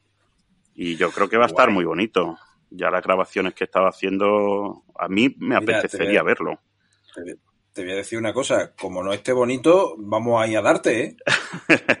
bueno, es que yo soy el primer interesado que tiene que estar bonito, porque yo lo que quiero es que haya muchos seguidores eh, y, luego, pues no sé, si hay un producto que sale, aunque no sea mío, que, que lo pueda promocionar y decir, oye, mirad esto, este juego, esta cosa que ha sacado tal mago, pues, pues que vayan ahí, ¿no? Y que, y que lo compren y que, y que lo aprendan. Yo lo que no les voy a es a enseñar hacer trucos, pero sí les voy a enseñar a cómo buscar buena magia y, buena información. Creo que de eso falta bastante. Creo que de eso falta bastante en la magia. Estamos más por la inmediatez, sí. Sí, yo, es que a mí me vienen muchos chavales jóvenes en los congresos a los que he ido, pues me han venido muchísimos chavales jóvenes y, todos me hacen la misma pregunta. Oye, ¿me podrías decir em, qué libro, de qué libro podría aprender magia, no sé qué. Es que veo mucho en YouTube eh, por ahí, pero no sé alguno. Y, me hacen todos la misma pregunta y siempre digo lo mismo. Digo, pues voy a hacer un canal de YouTube y que haya gente de todo el mundo, gente de todo el mundo que tenga por lo menos un, una guía ¿eh? de, de, una magia que, que, yo entiendo que es la buena, que, que siempre es mi opinión, claro, yo, yo voy a dar mi opinión y mi punto de vista, pero para eso ya saldrán o habrá otros canales de magia donde den otro punto de vista, yo voy a dar el mío. Y el que quiera, digamos, dejarse guiar un poco por mi criterio, pues ahí me tiene para, para preguntarme, para hacerme comentarios en el canal eh, y para lo que quiera. Muy bien. Sabes que me despido siempre con el juego de la canción. No sé si, si tú has pensado alguna de esas. Si el juego es, eh, me voy a despedir de ti con una canción que va a sonar de fondo, pero imagínate que, que te dicen que va a desaparecer toda la música en el mundo y que solo vamos a poder conservar una canción. ¡Wow! ¿Qué canción sería? Bueno, yo tengo una canción favorita, la canción que a mí más me gusta, se llama American Pie de Don McLean, que además tal como está ahora mismo Estados Unidos, creo que, viene muy al caso. Muy bien, pues con esa canción que ya está sonando, mm, como tú bien escuchas, qué bonita. ¿A que sí?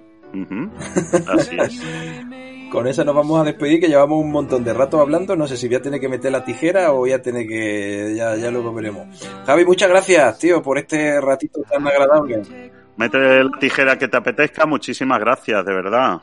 Ha sido un placer tenerte con nosotros. Luigi, el placer es mío y enhorabuena por el programa. Que siga para adelante, que, que está genial lo que estás haciendo y te apoyo enormemente en todo lo que hagas. Muchísimas gracias a todos los que están escuchando. Un beso y hasta muy pronto.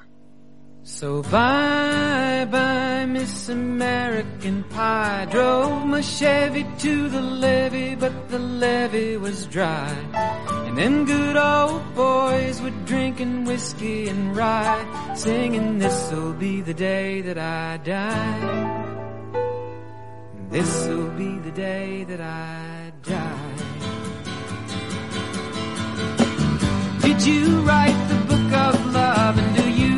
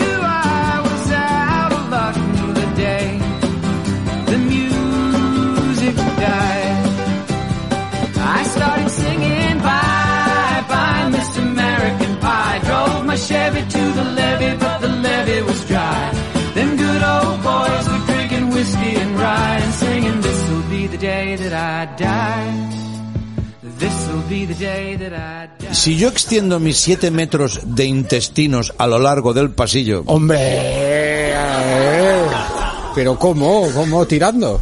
¿Tirando del ano? no dice cómo. Como los magos cuando sacan papel de la boca. No, espera. Espérate porque se lo ha currado. Espérate que se lo ha currado.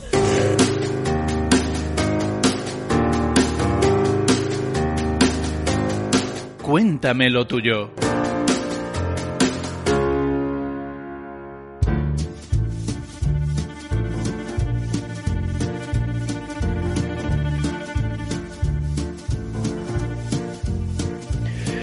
Muy buenas amigos de Fuera de este Mundo, eh, soy Luis Olmedo y vengo a hablar de un proyecto calentito, calentito, recién salió del horno, que es Magic Ensemble.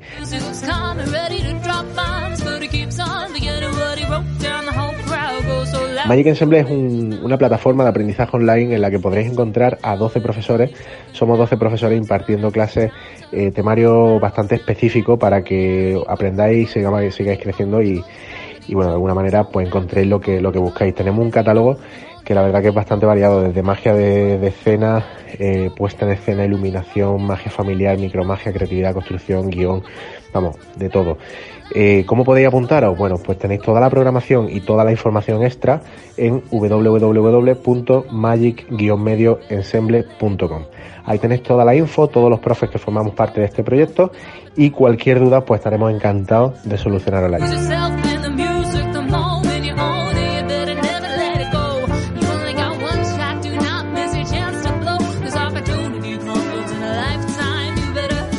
Yo este mes en concreto doy un curso de Matrix, del efecto Matrix, eh, cómo crearlo, historia, evolución, teoría, en fin, todo acerca de, de este efecto tan conocido.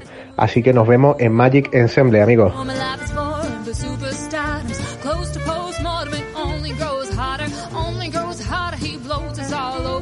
Hola, soy José María Alcázar y soy el profe de magia infantil en el proyecto Magic Ensemble.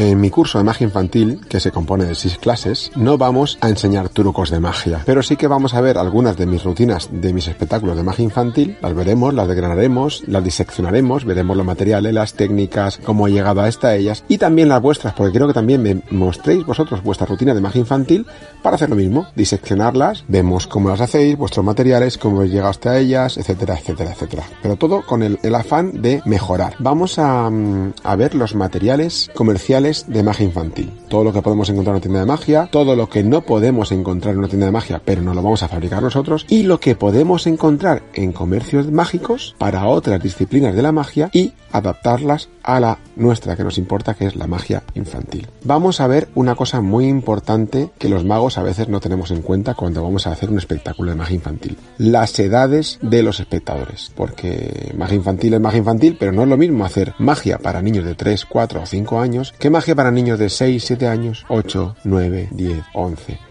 o 12 años. Es muy importante que sepamos la percepción que tienen ellos sobre lo imposible, dependiendo de las edades, ¿vale? Es, es muy importante y eso quiero tratarlo en una clase bastante profundamente. Vamos también a ver los espacios escénicos que nos vamos a encontrar, como por ejemplo, no sé, un parque de bolas, un teatro, una casa de cultura, una biblioteca de un colegio, una casa particular, un trastero, eh, un rincón en la habitación del niño que nos ha puesto la madre un palet para que actuemos allí. Todo eso, ¿para qué? Porque tenemos que hacer lo imposible para que cuando un niño se vaya a su casa después de ver un espectáculo en ese espacio escénico determinado, tenga la sensación de haber estado viendo a un mago en un teatro, ¿vale? Vamos a extendernos mucho, mucho, mucho en un tema que me interesa bastante, que es la tematización de espectáculos. Durante el curso escolar tenemos la oportunidad de ir a, a colegios hacer magia infantil y en los colegios trabajamos con proyectos. Estamos en la época de Halloween o Navidad o a lo mejor están viendo, eh, no sé, el proyecto de Harry Potter o el proyecto del circo y vamos a ver cómo tematizar todo eso. Sin repetirnos, ¿vale? Bueno, ya hablaremos de esto en la clase. Eh, vamos a, os voy a enseñar referencias de donde, donde yo me inspiro, métodos de impresión, formatos, etcétera, etcétera, etcétera. Por eso te digo que el tema de las tematizaciones es muy, muy bonito, muy extenso y yo creo que muy importante para ver. Y vamos a ver también la que más me gusta a mí, la magia en el cole. Pero no la magia en el, la magia en el cole sí, no el espectáculo en sí, sino desde el principio la, la labor comercial, hablar de los profes, de las AMPAs, de los shows para un proyecto determinado en colegio. Temas satélite alrededor de la magia en los coles. Son seis clases presenciales por Zoom, interactivas, en las que podemos hablar de tú a tú de cada uno de los temas que estamos tratando. Nada más, espero que le echéis un vistazo a la página magic-ensemble.com y ahí dentro tendréis todos los profesores, todos los proyectos y es una página muy atractiva que seguro, seguro, seguro que os va a gustar. Un abrazo a todos.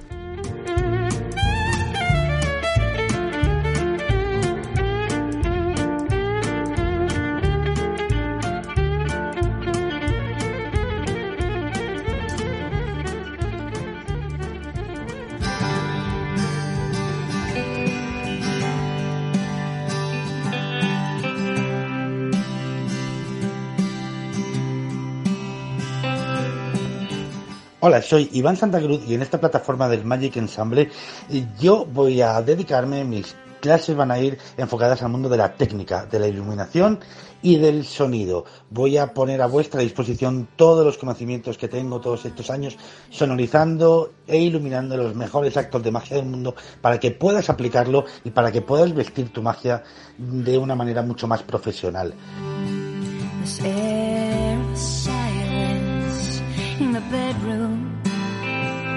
And all around. Touch me now. I close my Mi curso consta de tres clases totalmente independientes, pero es mucho mejor coger las tres clases y asistir a las tres porque se complementan una con la otra. Una parte fundamental en la formación de un mago es la técnica, pero no me refiero a la técnica digital o la técnica mm, para realizar un efecto mágico, sino la técnica de el arte escénico. Cómo iluminar bien, cómo sonorizar bien y cómo utilizar las herramientas escénicas y artísticas para potenciar tu magia.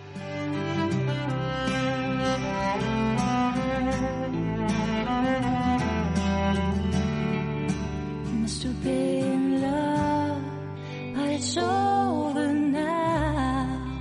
It must have been good, but I lost it somehow. It must have been love, but it's over now. It's where the water flows. Hola a todos, soy Juan Luis Rubiales y como esta sección se llama Cuéntame lo tuyo, pues yo te voy a contar lo tuyo.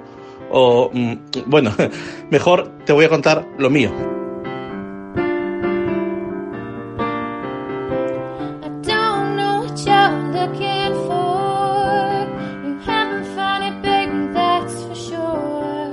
Porque esto que te quiero contar es que ya sabéis que a mí me apasiona la magia, pero también me apasiona hacer caricaturas. Y ahora me he decidido a hacer 70 caricaturas a 70 de vosotros. ¿A quiénes? Pues los primeros que entréis en mi página web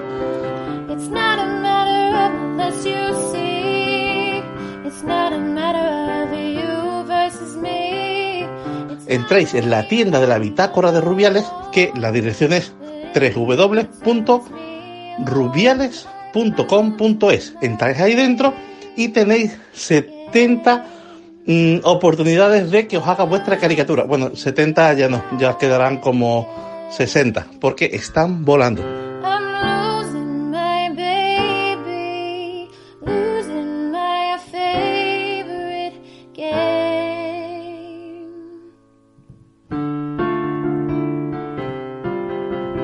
Si quieres tu caricatura, no desaproveches esta oportunidad y ya está. Esto es contarte lo tuyo, digo lo mío, mm, contarte.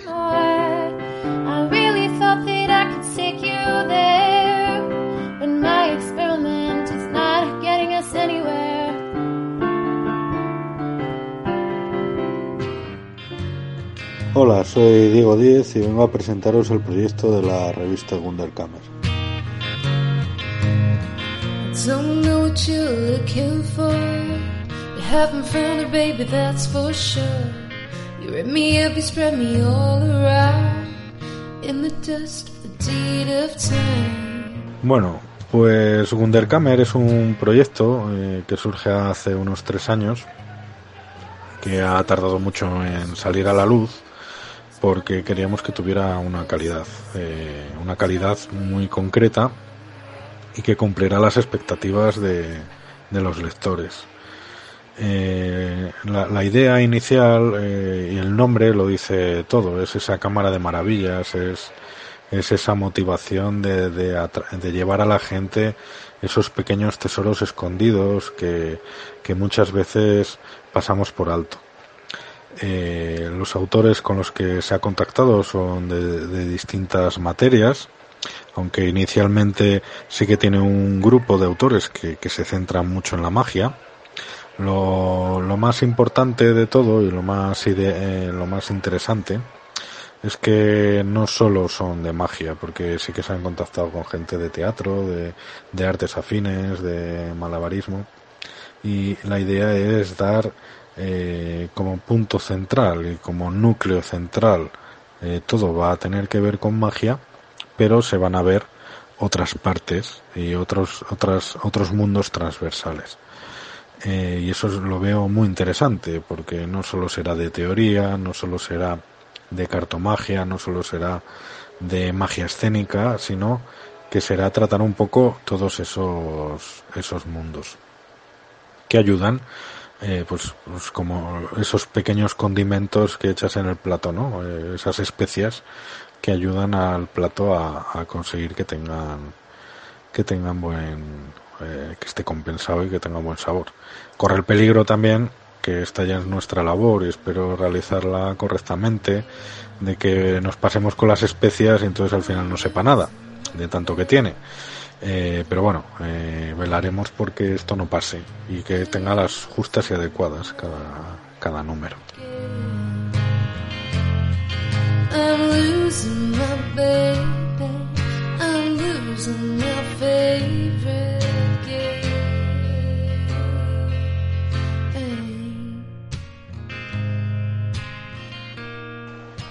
Otra de las cosas interesantes que tiene el proyecto, y esto lo recalco desde el principio, es que el proyecto queremos que sea colaborativo. Eh, esto quiere decir que sea colaborativo entre todas las partes. los autores nos envían sus artículos, eh, Rocío, que es la maquetadora, y yo eh, hacemos la edición y la producción del mismo. Y posteriormente lo que vamos a hacer eh, es que los autores participan de los beneficios de la revista. Esto creo, y lo recalco, y es una, una idea que siempre he tenido desde el principio, y es esa compensación por aportación. Entonces, eh, yo veo eso muy interesante porque en magia hay- un problema y es que eh, muchas veces, como eh, no- nos, hay muchísimos profesionales que nos hacen partícipes de la experiencia. Y esa experiencia es muy importante porque acorta los errores a la hora de enfrentarte a distintas situaciones de tu vida profesional o semiprofesional o aficionado. Entonces, eh, el modo de compensarles a los autores por, por toda esa experiencia que van a verter en los artículos y que además es una experiencia buena y es una experiencia pensada, pues es esa compensación económica. Y desde aquí animo a todo el mundo a que, a que pues a- consiga, consigamos que, que estos autores se vean se vean valorados y, compensados, que es lo más interesante, porque así pues habrá más números y mejoraremos muchas, muchas cosas de la revista que quedan por mejorar, lógicamente.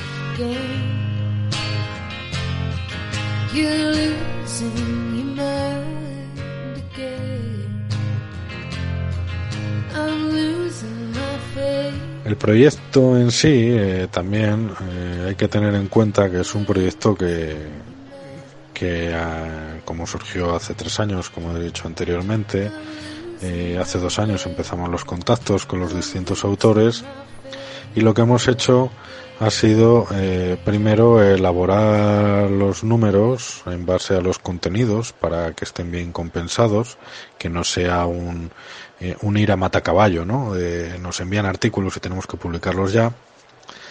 Y también tener en cuenta que, que- que queremos dar una calidad al lector a la hora de leer y a la hora de acceder al contenido. Eh, como estamos en una era digital, pues inicialmente lo hemos sacado en PDF. Eh, ¿Esto qué quiere decir? Bueno, hicimos un falso, una falsa salida que era principalmente digital. Digital quería decir web, con URLs y, bueno, como se hacían las revistas digitales hace, hace años en HTML. Pero nos, mm, rápidamente me di cuenta de, de ese error, porque la gente demandaba el PDF, preguntaba a todo el mundo dónde estaba el PDF. Entonces, cuando me di cuenta que se necesitaba un PDF que sirviera de apoyo para la parte web, en lugar de que la parte web sirviera de apoyo para el PDF, que era mi idea principal, cambié rápidamente el chip. Además, me avisaron muchos amigos, como Rubiales, entre otros, y y me echaron la bronca consiguiente y entonces es cuando tienes que, que hacer examen de conciencia y decir, a ver, eh, si queremos que esto sea un proyecto serio y que sea un proyecto con un contenido de calidad y que tenga una sombra muy alargada, tenemos que dotarle de, de- de ese pensamiento crítico a la hora de sacar el- de sacar la publicación. Y estos dos años han servido para eso, para dotar esta publicación de, de, ese, de esa cimentación que necesitaba. En la revista, eh, cada artículo pues tiene su, su autor, tiene su rinconcito, ¿no? En, emulación a ese rincón de Vernon, eh, quería dar ese, esa, esa figura más simbólica y a la vez casi, casi con esa inocencia, ¿no? El, cada autor tiene su rincón y en su rincón nos cuentan sus secretos. Y dentro de estos secretos vamos a poder ver que hay un código QR, que ese QR nos lleva a la parte web, eh, a la cual para acceder hay que, hay que tener usuario y contraseña, lógicamente. Eh, y en esa parte web, o sea, la revista no solo se iba a quedar en ese PDF, sino que la parte web, como es multimedia, nos va a per- permitir añadir pues to- todos los recursos multimedia que se necesiten para apoyar ese texto. Entonces esto eh, pues tiene muchísimas ventajas porque vamos a poder ver vídeos, vamos a poder escuchar audios, vamos a poder ir ampliando esos límites que no nos deja el papel, que no nos deja el PDF, e irlos eh, rematando en esa parte web.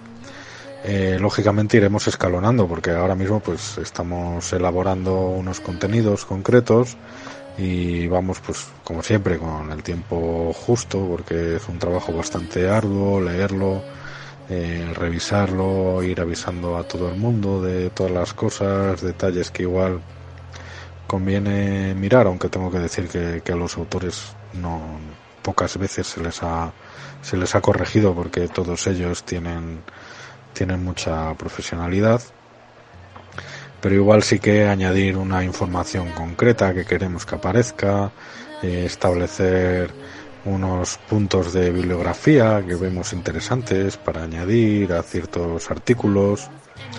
Es decir, ir viendo pues todo ese contenido que añade al artículo y que sirve para que la gente cuando acceda a la revista vea que no solo es un efecto, que no solo es una teoría, sino que viene apoyado por toda una serie de contenido que se ha estudiado, que se ha, que se ha cotejado eh, por detrás. Y ese yo creo que es uno de los principales valores y uno de los principales atractivos que va a tener que va a tener la revista ahora y en el futuro porque iremos añadiendo cada vez más, más cosas de este tipo.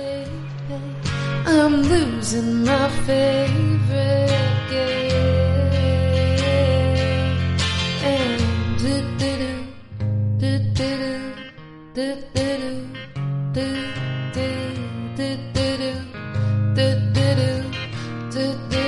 Estás escuchando fuera de tu en emisión.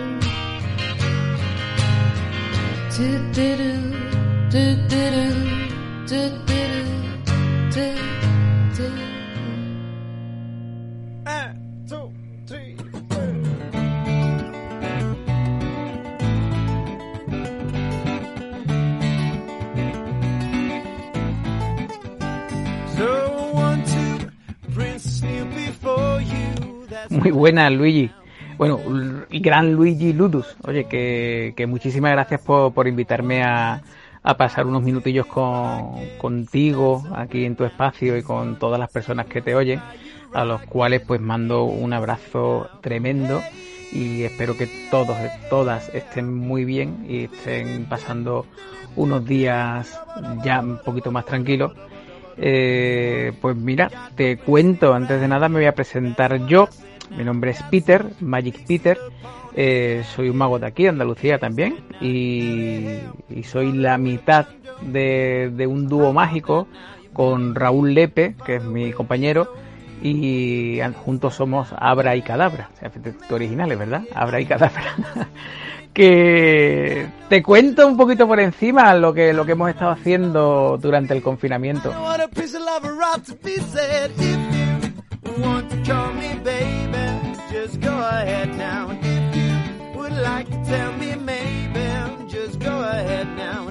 Estos, estos días han sido pues distintos, han sido unos días, claro que nos ha cogido a todos fuera, fuera de, lugar, pero bueno, hemos aprovechado y hemos creado cosas nuevas, estamos trabajando en nuevos espectáculos y yo creo que lo más bonito que, que te puedo comentar es que hemos estado, bueno, hemos estado haciendo directos con otros magos, eh, entrevistas, pasándolo genial, la verdad, compartiendo con, con muchas personas en nuestras redes sociales.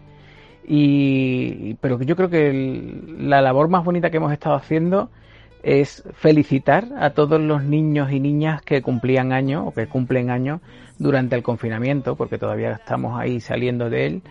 Y lo que estamos haciendo es llevar una felicitación mágica a, esos niños que, que- están encerrados y no pueden celebrar su cumpleaños con, con otros niños, ¿no? O sea, yo creo que eso es de, de lo, de lo más bonito que, que- hemos sacado en conclusión de, de- este confinamiento.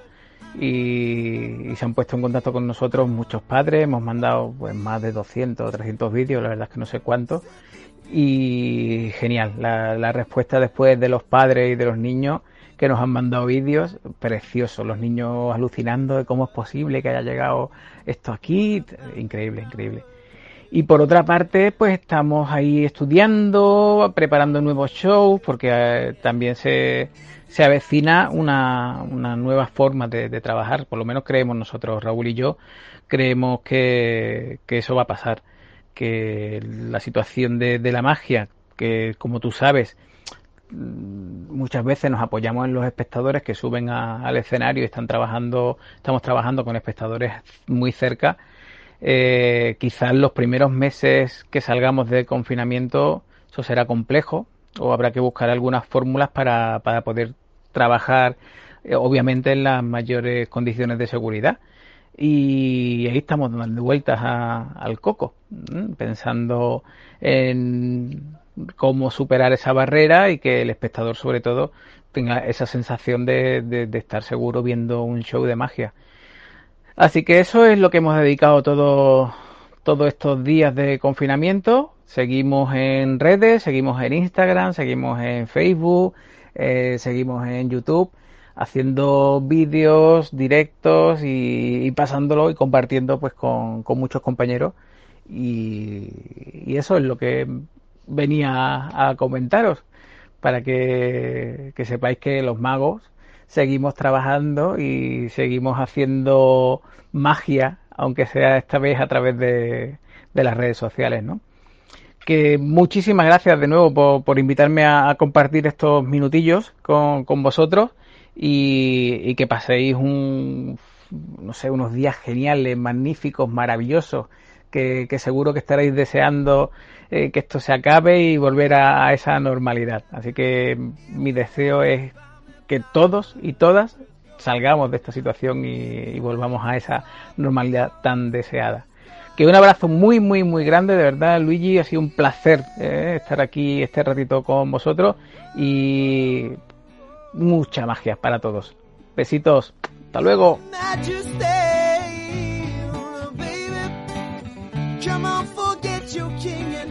Marry me.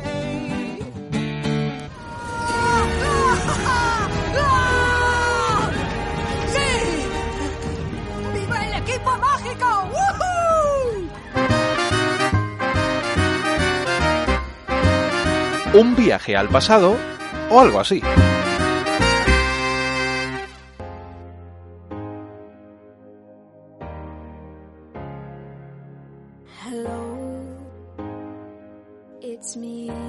¿Quién es Kaito? Un idiota que me gusta hacer el idiota y es fantástico. Yo adoro el idiotismo.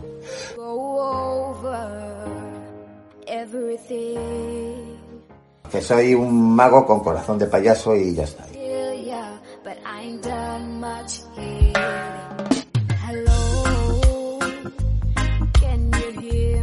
Para los magos soy un payaso con corazón de mago, pero para los payasos soy un mago con corazón de payaso. Yo ahora mismo llego a casa y le digo, mamá, ya no quiero ser payaso y se muere de, de- pena.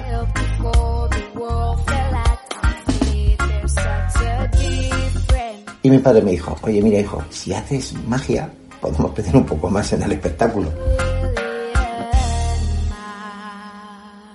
Y aprendí pues como se aprendía antes, llevándole la maleta a un mago y él me decía, mira, léete este libro de Cibro, mira, mira esto, mira, mira, mira cómo se hace esto, mira, fíjate, y me, me iba dando libros y tal. Y oye, yo, yo empecé sin ningún interés, pero luego poco a poco me fui emocionando con la magia y es que ahora me, me, me, me- me chifla, me, me- me siento muy mago.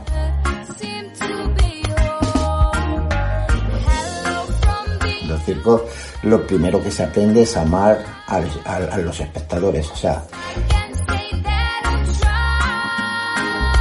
eh, o sea, es que los payasos hacen magia con sus... Con sus con- para mí lo que hacen es, es magia, o sea, parodias, todo es... todo Luego me lo puedo llevar a la magia, todo lo que hacen los payasos y es maravilloso.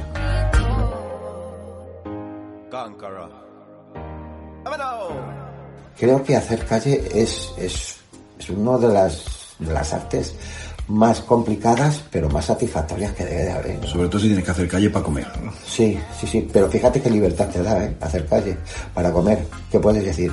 Es que yo puedo comer en cualquier sitio. Yo puedo ir a la India y puedo comer ahí, porque me pongo, hago mi espectáculo y ya tengo para un plato de comida.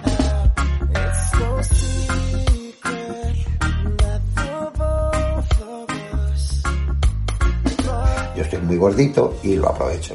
¿no? Y soy consciente de cómo estoy y yo creo que cada uno tenemos que ser conscientes de si somos muy altos, muy bajos, rubios, morenos, vale. Entonces yo pues aprovecho mi, mi, mi, mi físico.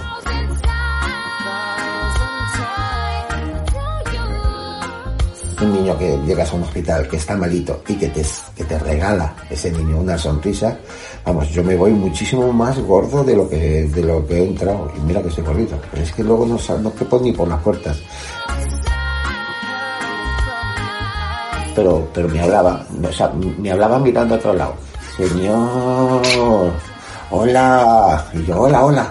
Mira, siéntate aquí bonito, que lo vas a ver mucho mejor. Venga, ven. Digo, ay, mira, parece que se ha ido. Bueno, voy a terminar, ¿eh? Y en ese momento noto que me hacen ras, un ostión, pero un ostión del 15, de estos de, de que en la oreja te hace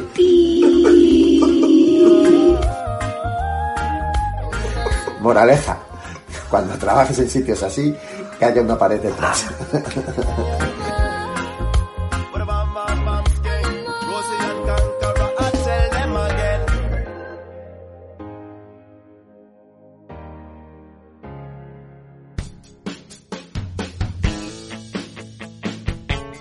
Estás escuchando Fuera de este mundo, tu podcast de magia e ilusionismo.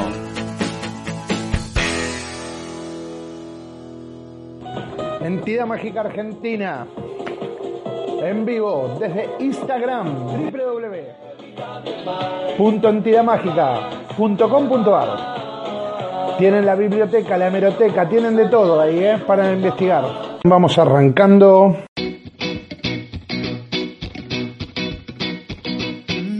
La Emma en cuarentena, ¿eh? ¿Cómo la ve? Well, I guess it would be nice if I can touch your body. I know not everybody has got a body like you. Yo me fui a Barcelona en el año 87. Before I give my heart away, and I know all the games you play. Because Y yo sé que Daniel Raleigh pasó por Leganito.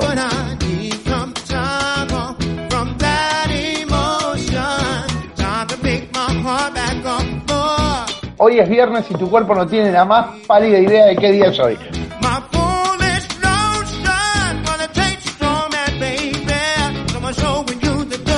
Juan Manuel Marco, ¿cómo anda mi amigo? Pues nada, aquí en casita, como todo el mundo debe estar. ¿Cómo anda el señor Carlos Adriano? Llevo 18 en España, o sea, en los últimos 18 años. Déjame hablar, hincha pelotas, o parece argentino, ¿eh? Bueno, ya sabéis que hace unos meses empezamos eh, con un proyecto en el que yo quería presentaros círculos, asociaciones y sitios en los que se reunieran los magos. Y mira tú por dónde, con el rollo este del confinamiento, hay un programa varias noches a la semana, ahora nos lo explicarán, que nos lo traen desde Argentina y nos lo trae el amigo Lorenzo Pedemonti. Y como en verdad es amigo, pero amigo, amigo de verdad, que es mi amigo, pues digo, pues le voy a dar un toque y que nos lo cuente él directamente. Amigo Lorenzo, ¿qué tal? Hola Luigi, ¿cómo andás? Genio, mi amigo, mi gran amigo Luigi. ¿Todo bien? Muy bien, muy bien, muy bien. Aquí luchando contra el aburrimiento y el confinamiento. ¿Vosotros qué tal andáis por ahí? Igual, de la misma manera, pero yo a vos no te veo muy aburrido, ¿eh? Te veo currando muchísimo, muchísimo. Te veo trabajando constantemente con vídeos nuevos, ideas nuevas. Te veo muy activo, más activo que por aquí. Bueno, oye, tú no te quejes que tú también estás haciendo un montón de cosas. Bueno, de a poquito, de a poquito, investigando y tratando de adaptarnos a los tiempos que corren. Nadie es profeta en su tierra, ¿no? Dice el dicho. Bueno, oye, pero tú te estás convirtiendo en uno de ellos, ¿eh? Que has cogido ahí las riendas de ese programa y vaya rollo tan chulo que llevas. Y tratamos de entretenernos con esto del confinamiento desde, bueno, desde la entidad mágica argentina. Fue una idea que tuve, la entidad mágica argentina que se le llama la EMA. E de Esteban, M de mamá y A de Argentina. Significa Entidad Mágica Argentina. Fue fundada en 1959 y ya cumplimos 60 años el año pasado. En el 2019 se cumplieron 60 años. Fue fundada el 14 de diciembre de 1959 con su socio, con su fundador a la cabeza estaba eh, Chevalier Andrei. Así que ese fue el fundador de la EMA, junto a unos cuantos más, que de, hecho- de hecho está eh, nuestro amigo en común, el señor Héctor Carrión, socio fundador, que todavía lo tenemos aquí entre nosotros Dando guerra. maravillándonos, dando guerra, pero de la mejor, ¿eh? Sí, sí, sí, sí. De la mejor. Y bueno, y tomé la rienda eh, de hacer un programa que hoy en día se está emitiendo lunes, miércoles, jueves y viernes por el Instagram de la Entidad Mágica Argentina. Es arroba Entidad Mágica Argentina, que sería las 19 horas, hora Sudamérica, 0 horas, 12 de la noche, hora eh, Europa, España. Descansáis los martes porque los martes es cuando tenéis vosotros vuestra reunión semanal. La reunión de la sociedad, claro, que la hacemos a través de Zoom momentáneamente, se hace a través de Zoom, invitamos gente que nos dé charlas o hacemos talleres o hacemos juegos y vamos investigando, intercambiando ideas y eso. Es, es un programa, Lorenzo, que hacéis desde la entidad mágica argentina, pero no solo para la gente de la entidad mágica argentina, ¿cierto? No, puede entrar cualquiera a mirarlo, puede entrar cuan- eh, cualquier eh, persona, mago o no mago, porque también lo puede, se puede conocer a muchos artistas, muchos magos, eh, también invitamos a cuentacuentos, eh, gente que cuenta chistes, actores, eh, todo lo que nos pueda servir y sumar para lo que es nuestro arte, iluminadores, técnicos, para ver cómo manejar un acto, cómo verlo, cómo iluminarlo. Y bueno, ya ahora en breve vamos a tener a un grande ahí, un amigo en común también. Que si Ay, tú me lo manejas, nada. si tú me lo manejas, Ah, claro, claro. Claro que sí, hombre, claro que sí. Tú sabes que aquí soy tu embajador. Esa misma.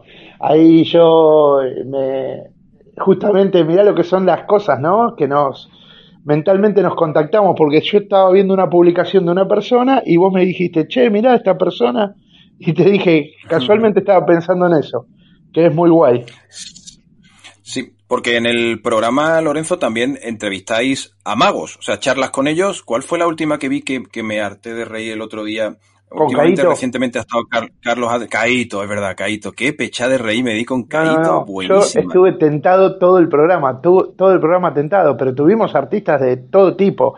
Tenemos, tenemos varias, varias como secciones, porque tenemos los amigos de todos los días, que en ellos están eh, tú, Rubiales, Sarapín, eh, el tesorero de la entidad mágica que es el señor Masto, después tenemos las palabras del presidente de la EMA, después tenemos eh, amigos que se suman y hacen juegos, y después tuvimos artistas de la estirpe de, bueno, Carlos Adriano, Caíto, Matt Martin, Luis Otero, eh, Ariel de Uruguay, eh, Lorgia de Colombia, eh, de Chile, Brando y Silvana, tuvimos a, a mí, a Gea, ya lo dije, a Dani da Ortiz, a Luis Olmedo, eh, a Miguel Muñoz, Miguel Muñoz también, gigante lo que hizo, fue maravilloso. Lo vi también. Tuvimos a Francis. Afrilla, al amigo Francis tuvimos también. Eh, Vamos, vamos teniendo y se mete gente, Aaron Varela que se mete siempre, a Ferni de Tubitapa,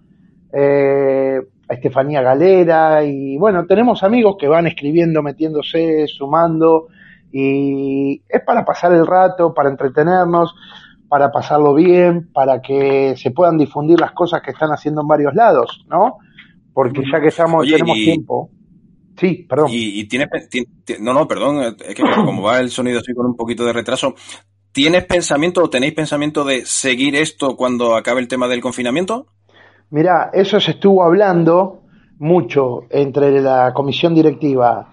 Eh, se va a seguir, no tan asi- asiduamente, sino que se va a hacer seguramente una o dos veces por semana, porque también lo que se implementó ahora la entidad mágica argentina de hacer socios virtuales, ya sea para el confinamiento y para lo que no sería confinamiento, que puedan eh, disfrutar y, y participar de las actividades que se vayan a realizar.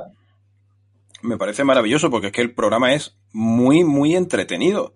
Eh, yo que empecé a verlo porque, porque era algo que hacía un amigo, que era lo que lo hacía Lorenzo, eh, que yo decía, bueno, voy a ver cómo este tipo se desenvuelve aquí. Y gente, es un maestro. Este tipo es capaz de estar hablando una hora entera él solo y no te aburres.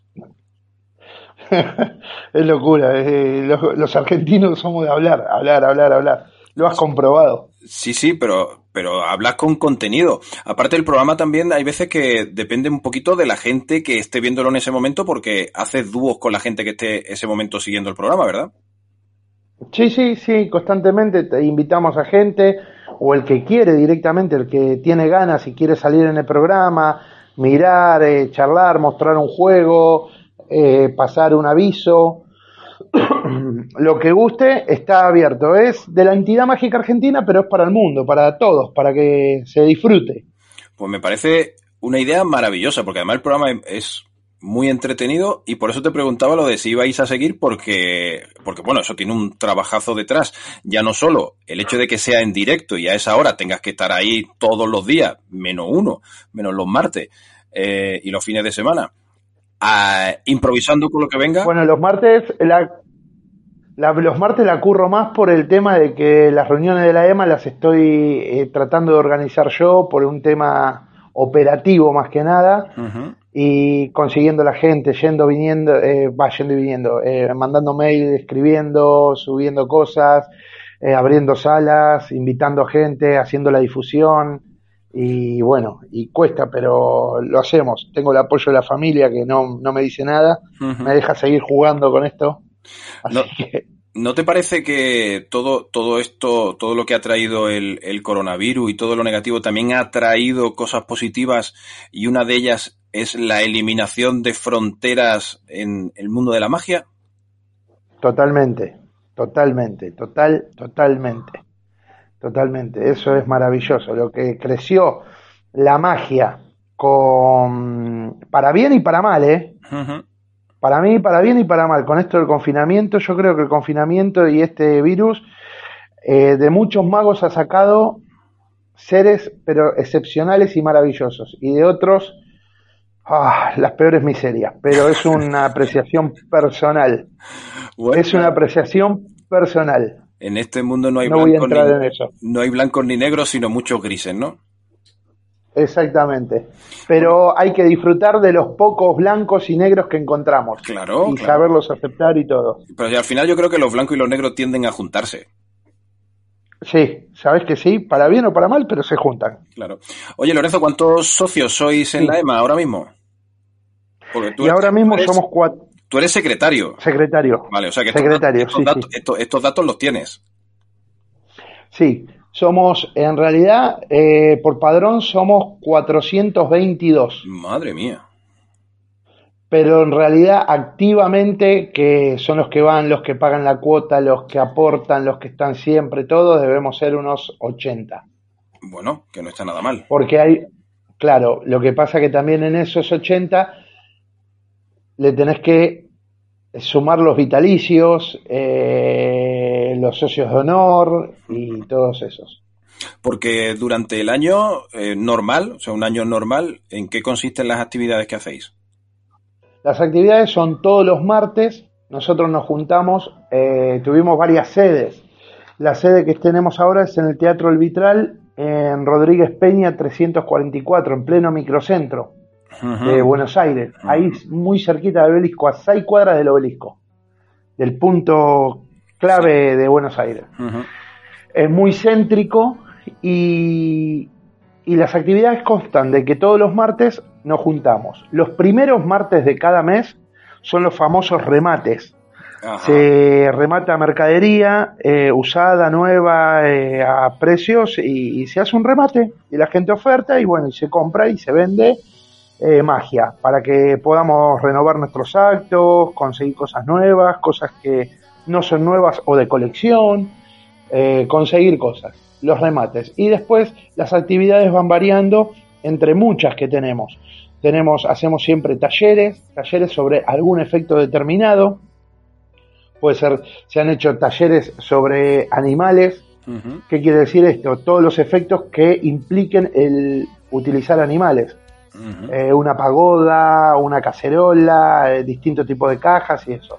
Efectos, por ejemplo, cuando se está acercando la primavera o la Navidad, taller sobre magia con flores para aprovechar la primavera y poder armar actos y venderlos en los coles, eh, abrir un poco las ideas de muchos magos.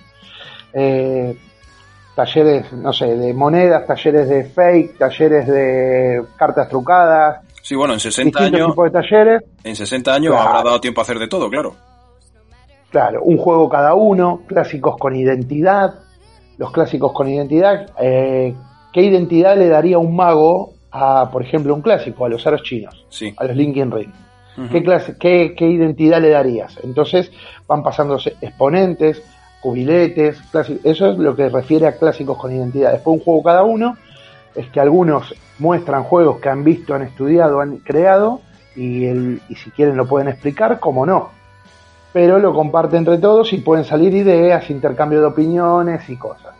También hacemos historia, historia de la magia, que nosotros veníamos estudiando mucho dentro de estos 60 años, eh, veníamos siempre con Thurston, eh, Fred Capps, eh, Tamariz, eh, varios maestros de la magia, ¿no? Eh, Fu Manchu, Oquito, Blackstone, bueno, yo te dije, todos así.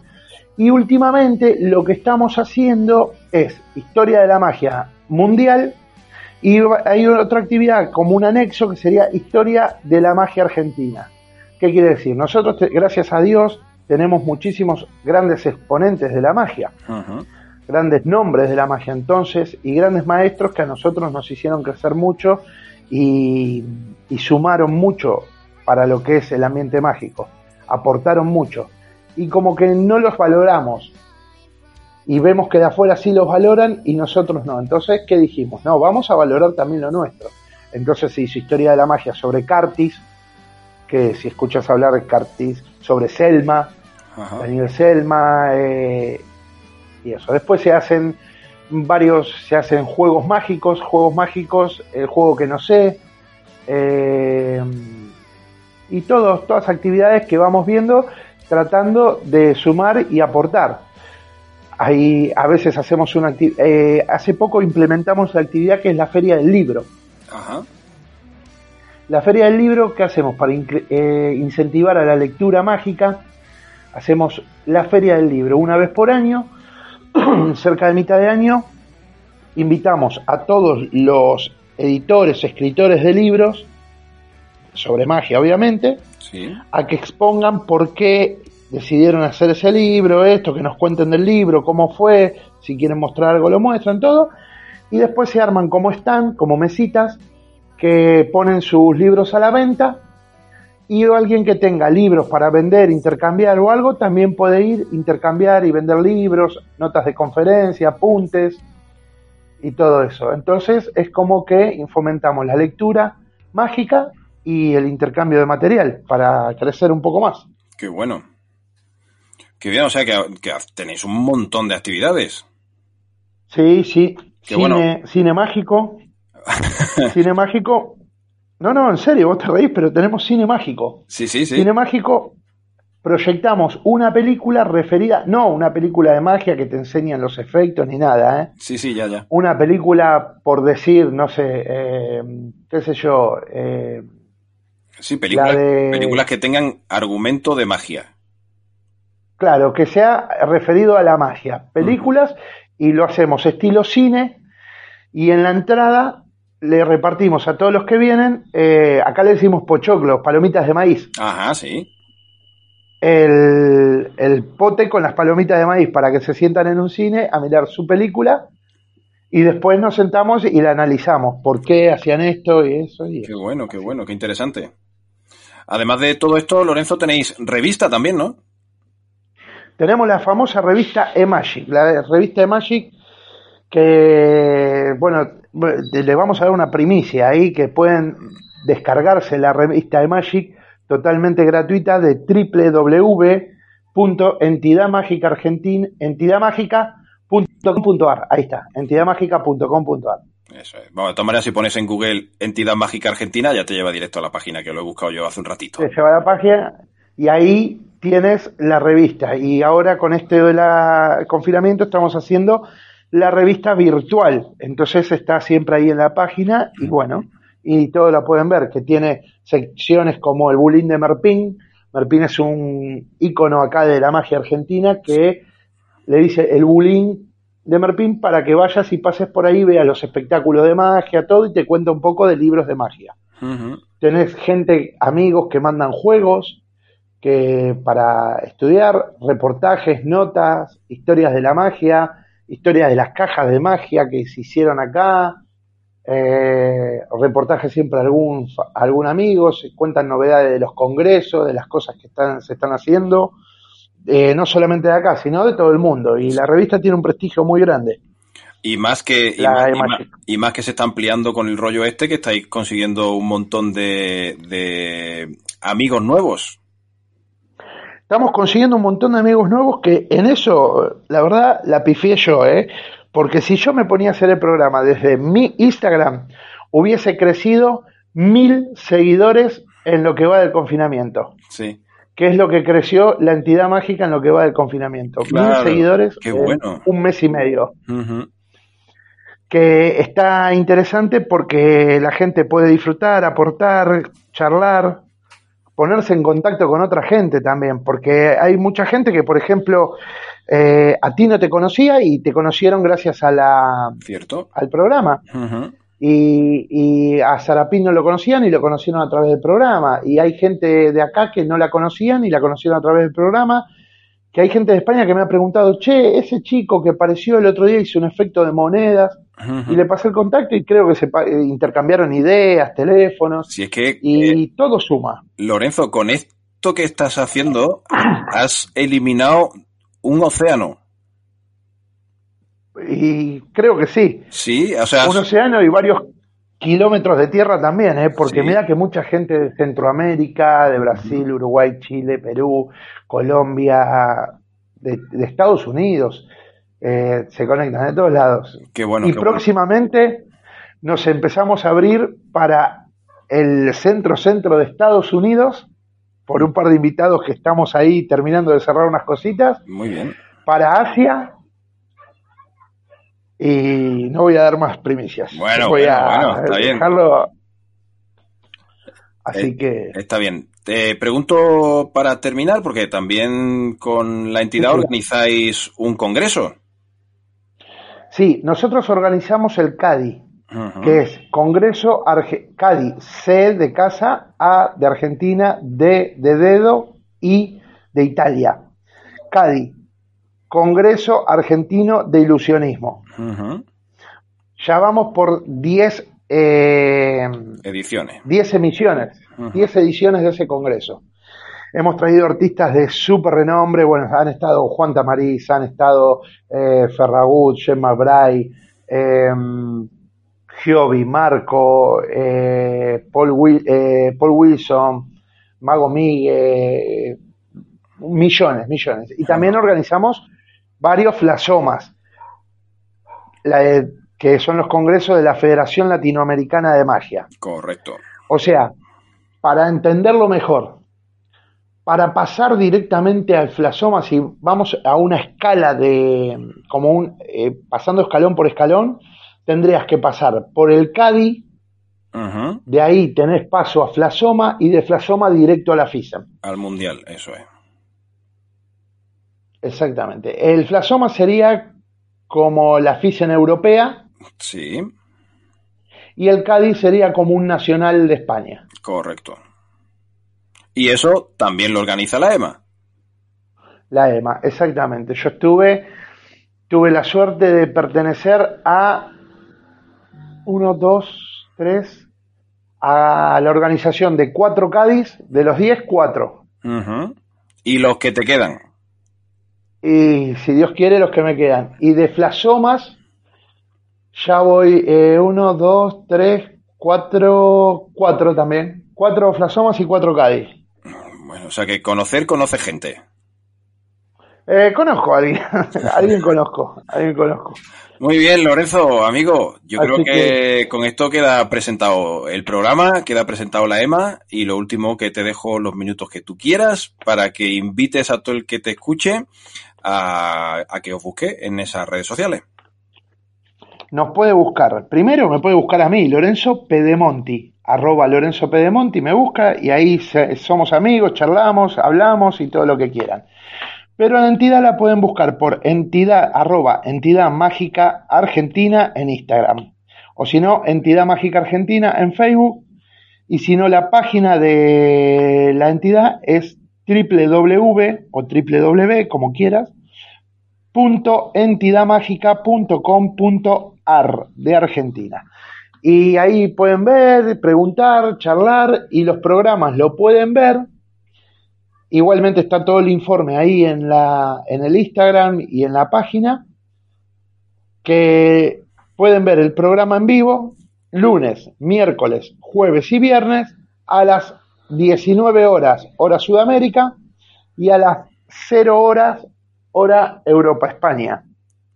Ahora, si yo estuviera en tu Y te programa, agradezco, te agradezco enormemente este espacio y sabes que, que lo que te quiero como amigo, eres un grande y vos no te quedás atrás haciendo cosas. Así que la verdad yo te admiro y aprendo muchísimo de vos día a día que miro, que subís, que esto, que lo otro.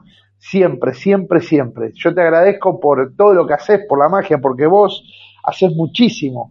Ya directamente desde los podcasts, desde los videos, desde, desde todos lados, desde todos lados. No tenés problema ni miramiento con nadie, porque mucha gente que ha, te ha conocido a través del programa o algo, te ha llamado, te ha preguntado cosas y vos le contestás como que fuesen amigos de toda la vida y le pasás juego, le pasás ideas, pasás, y eso habla muy bien de tu persona. Así que yo te agradezco a vos y mirá, te voy a dar un... Ah, no, ese no. Esperá. Un aplauso. ¿Cómo no te voy a dar un aplauso? ¿cómo me la has pillado? Te lo ¿Qué te iba a decir? ¿Qué te iba a decir? Oye, eh, Lorenzo, y para terminar, ¿qué tal si damos un aplauso y lo tenías ahí ya preparado? Pero cómo no lo voy a tener acá siempre preparado conmigo, mirá.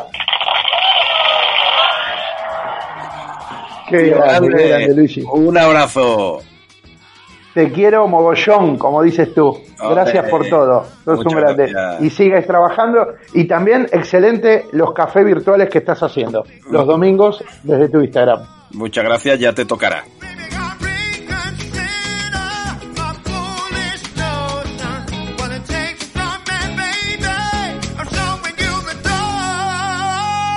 Estás escuchando Fuera de este mundo, tu podcast de magia e ilusionismo.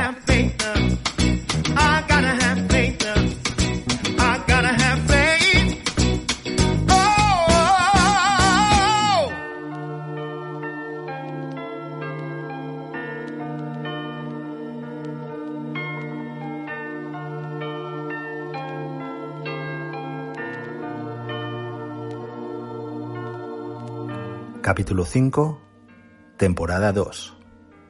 Esto es magia y rock and roll.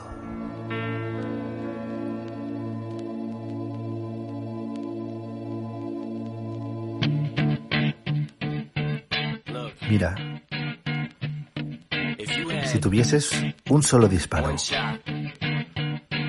una oportunidad para conseguir todo lo que siempre quisiste, un momento, ¿lo capturarías o lo dejarías escapar? Algo así podría ser lo que a todos nos ha pasado. Hemos tenido una oportunidad de cambiar, de aprender, de leer, de ver, de estudiar, de practicar, de ensayar, de montar, de construir, de destruir, de fabricar, de evolucionar. Hemos tenido una oportunidad donde el reloj se ha parado y nos ha dejado el tiempo que nunca hemos tenido para realizar aquello que nunca hemos podido.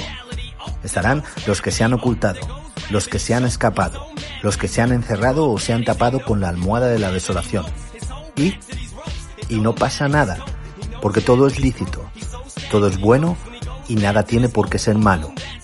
Todas elecciones, todas las elecciones que cada uno de nosotros hemos tomado servirán para el cercano futuro, para la normalidad no normal que todos ansiamos y esperamos.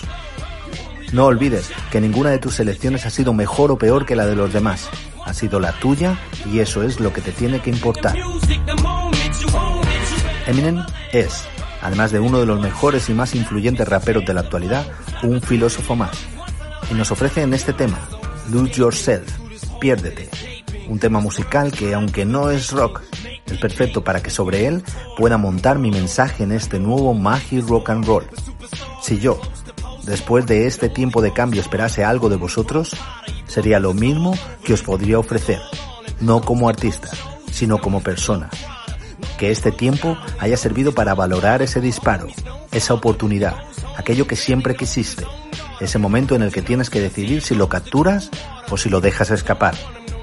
Que ese disparo sea una bala directa al corazón, munición para las emociones y los sentimientos, pólvora para encender la línea del nuevo camino a seguir, donde importe por encima de todo la persona, luego el arte y luego el qué dirán. El comandante Luigi Ludus y toda la tripulación que conforman este fuera de este mundo, os damos la bienvenida con todo nuestro cariño, nuestros ánimos y nuestro respeto a un nuevo magia y rock and roll.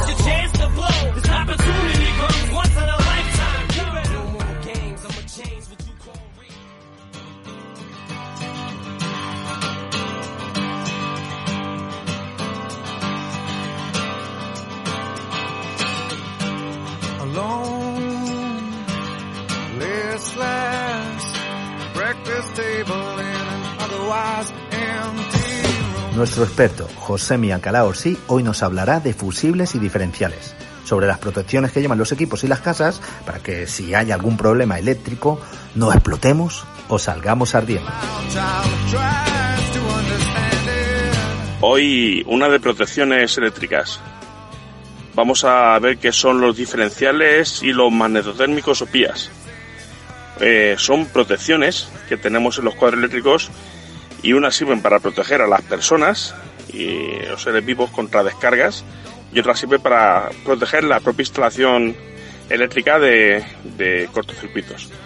Un diferencial es un cacharrito que lo tenemos casi todos en nuestras casas o deberíamos tener si no queremos morirnos, que lo que hace es que calcula la corriente que entra y la que sale, la resta, y si es cero, quiere decir que todo lo que entra está volviendo a salir y no hay ninguna derivación. Si es superior a 300.000 amperios, que es lo que solemos tener en las casas, pues salta.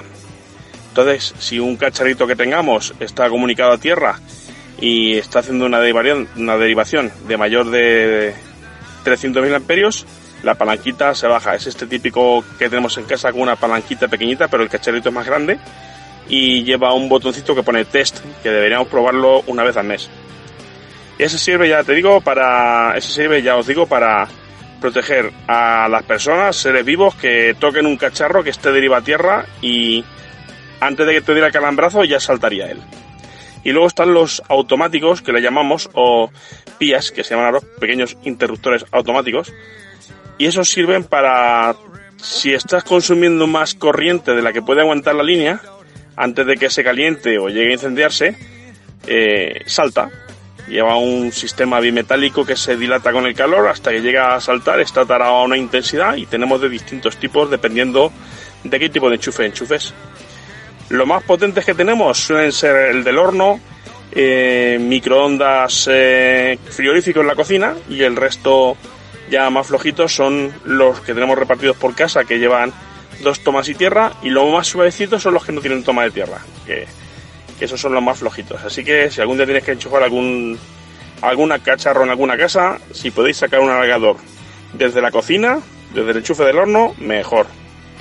Entonces el diferencial es lo que nos protege a los humanos y los plomos de toda la vida son los magnetotérmicos, que son lo que hacen que la instalación no salga ardiendo. Me siento de nuevo como en el día de la marmota, porque vuelvo a no entender nada. ¿Qué podemos hacer para usar esto en nuestras actuaciones? Pues bien, si vemos que tenemos muchos automáticos iguales y debajo en el cuadro vemos que tenemos muchos enchufes, posiblemente por dentro cada mm, magnetotérmico esté protegiendo una línea de enchufes.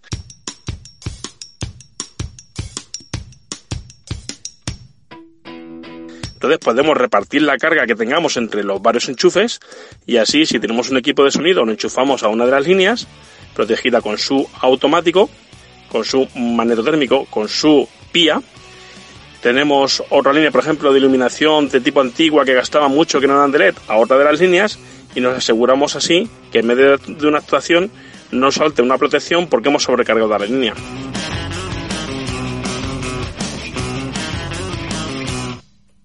Lo he vuelto a escuchar y creo que puedo sacar una conclusión para la gente terrenal. Vamos, que repartamos los enchufes lo más que podamos. Que enchufemos las cosas en varios enchufes distintos. Bueno, sí, no sé si me entendéis. Que no pongamos un ladrón con siete enchufes en el que enchufemos altavoces, máquinas de humo y de todo. ¿Por qué? Pues porque debemos de saber la potencia de cada uno de nuestros aparatos para que cuando vayamos a actuar a algún sitio podamos decirles con antelación nuestra potencia, para asegurarnos que vamos a poder enchufarles todo. Porque hay veces, que sobre todo esto suele pasar en calle, que nos dan solo un enchufe doméstico y enchufar ahí altavoces, luces y humo son un seguro de que los plomos van a saltar y que nos vamos a quedar sin actuar.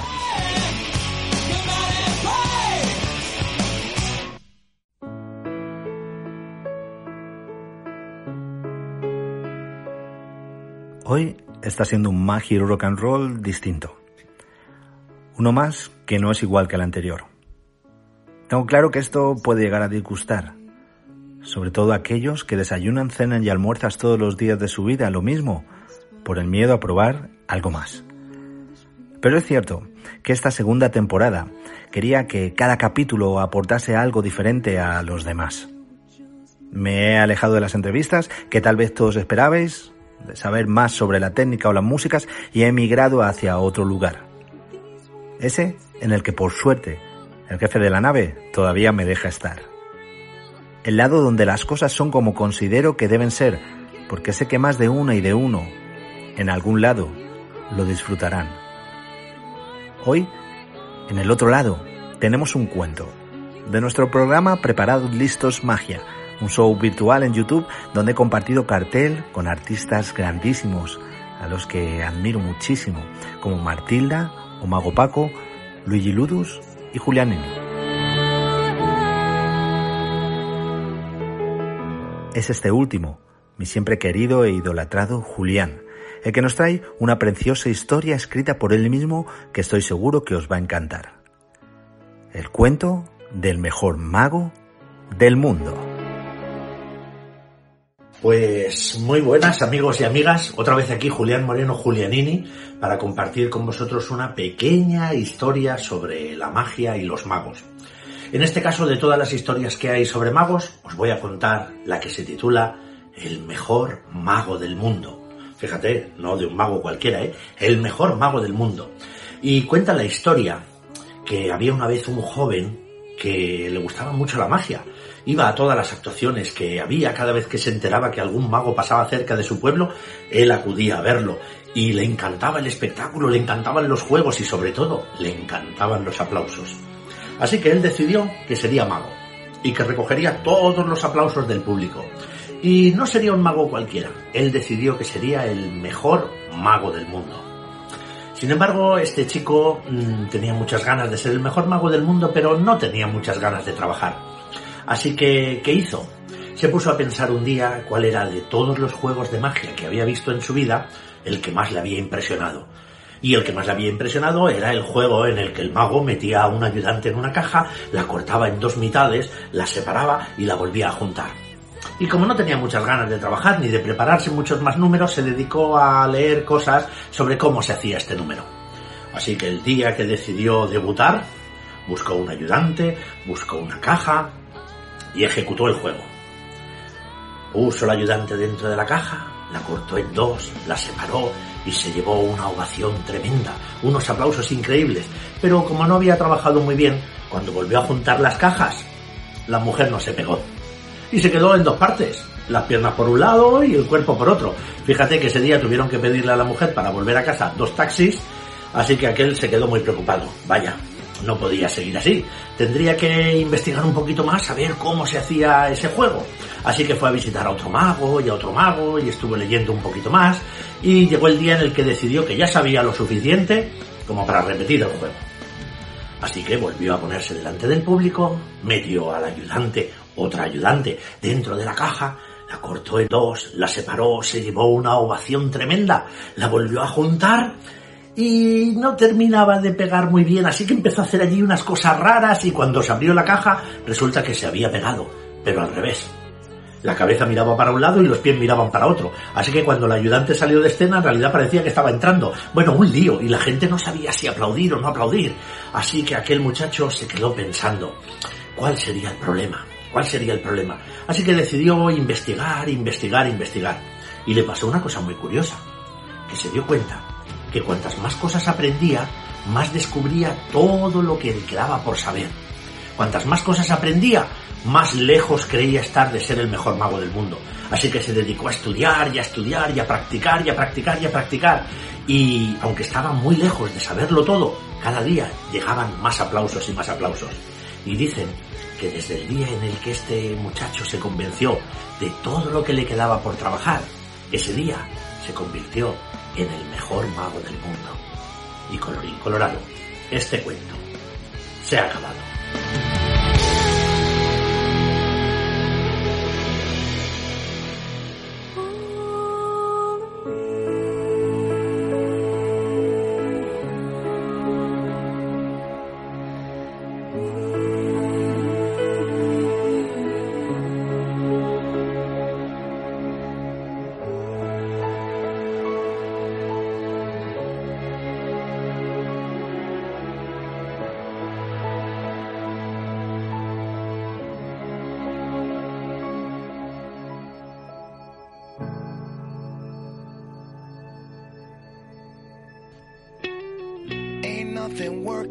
Mejor mago del mundo? ¿La mejor maga del mundo? ¿Alguien quiere ser el mejor? ¿Tú quieres ser el mejor?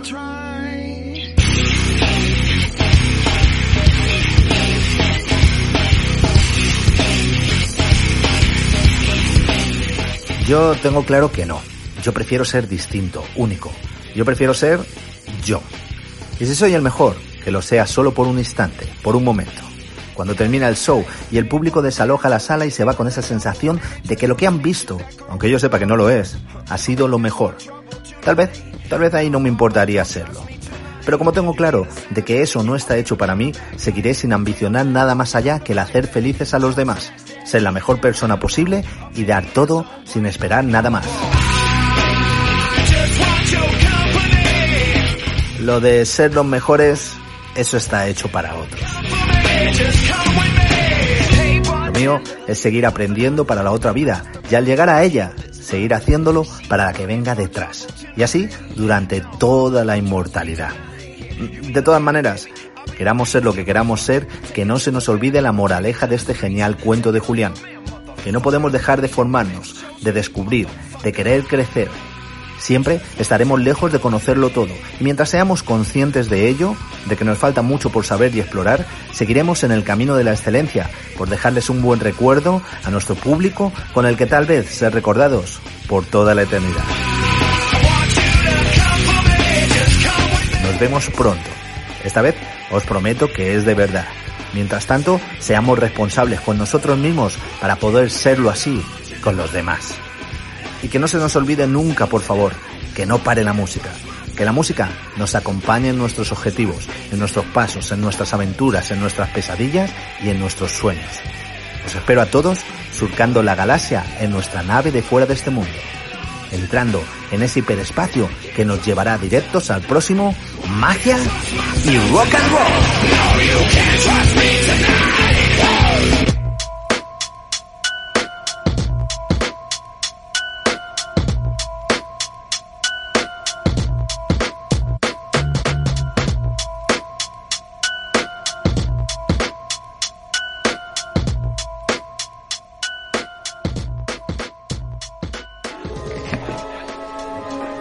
La única pelota que te debe preocupar es esta. El snitch dorado. Me gusta esta. Ah, te gusta ahora. Pero espera. Es rapidísima y casi imposible de ver. ¿Qué hago con ella? Cogerla. Antes que el otro buscador. Si la coges, acaba el partido. Si la atrapas, Potter, ganamos. Estás escuchando Fuera de este mundo, tu podcast de magia e ilusionismo.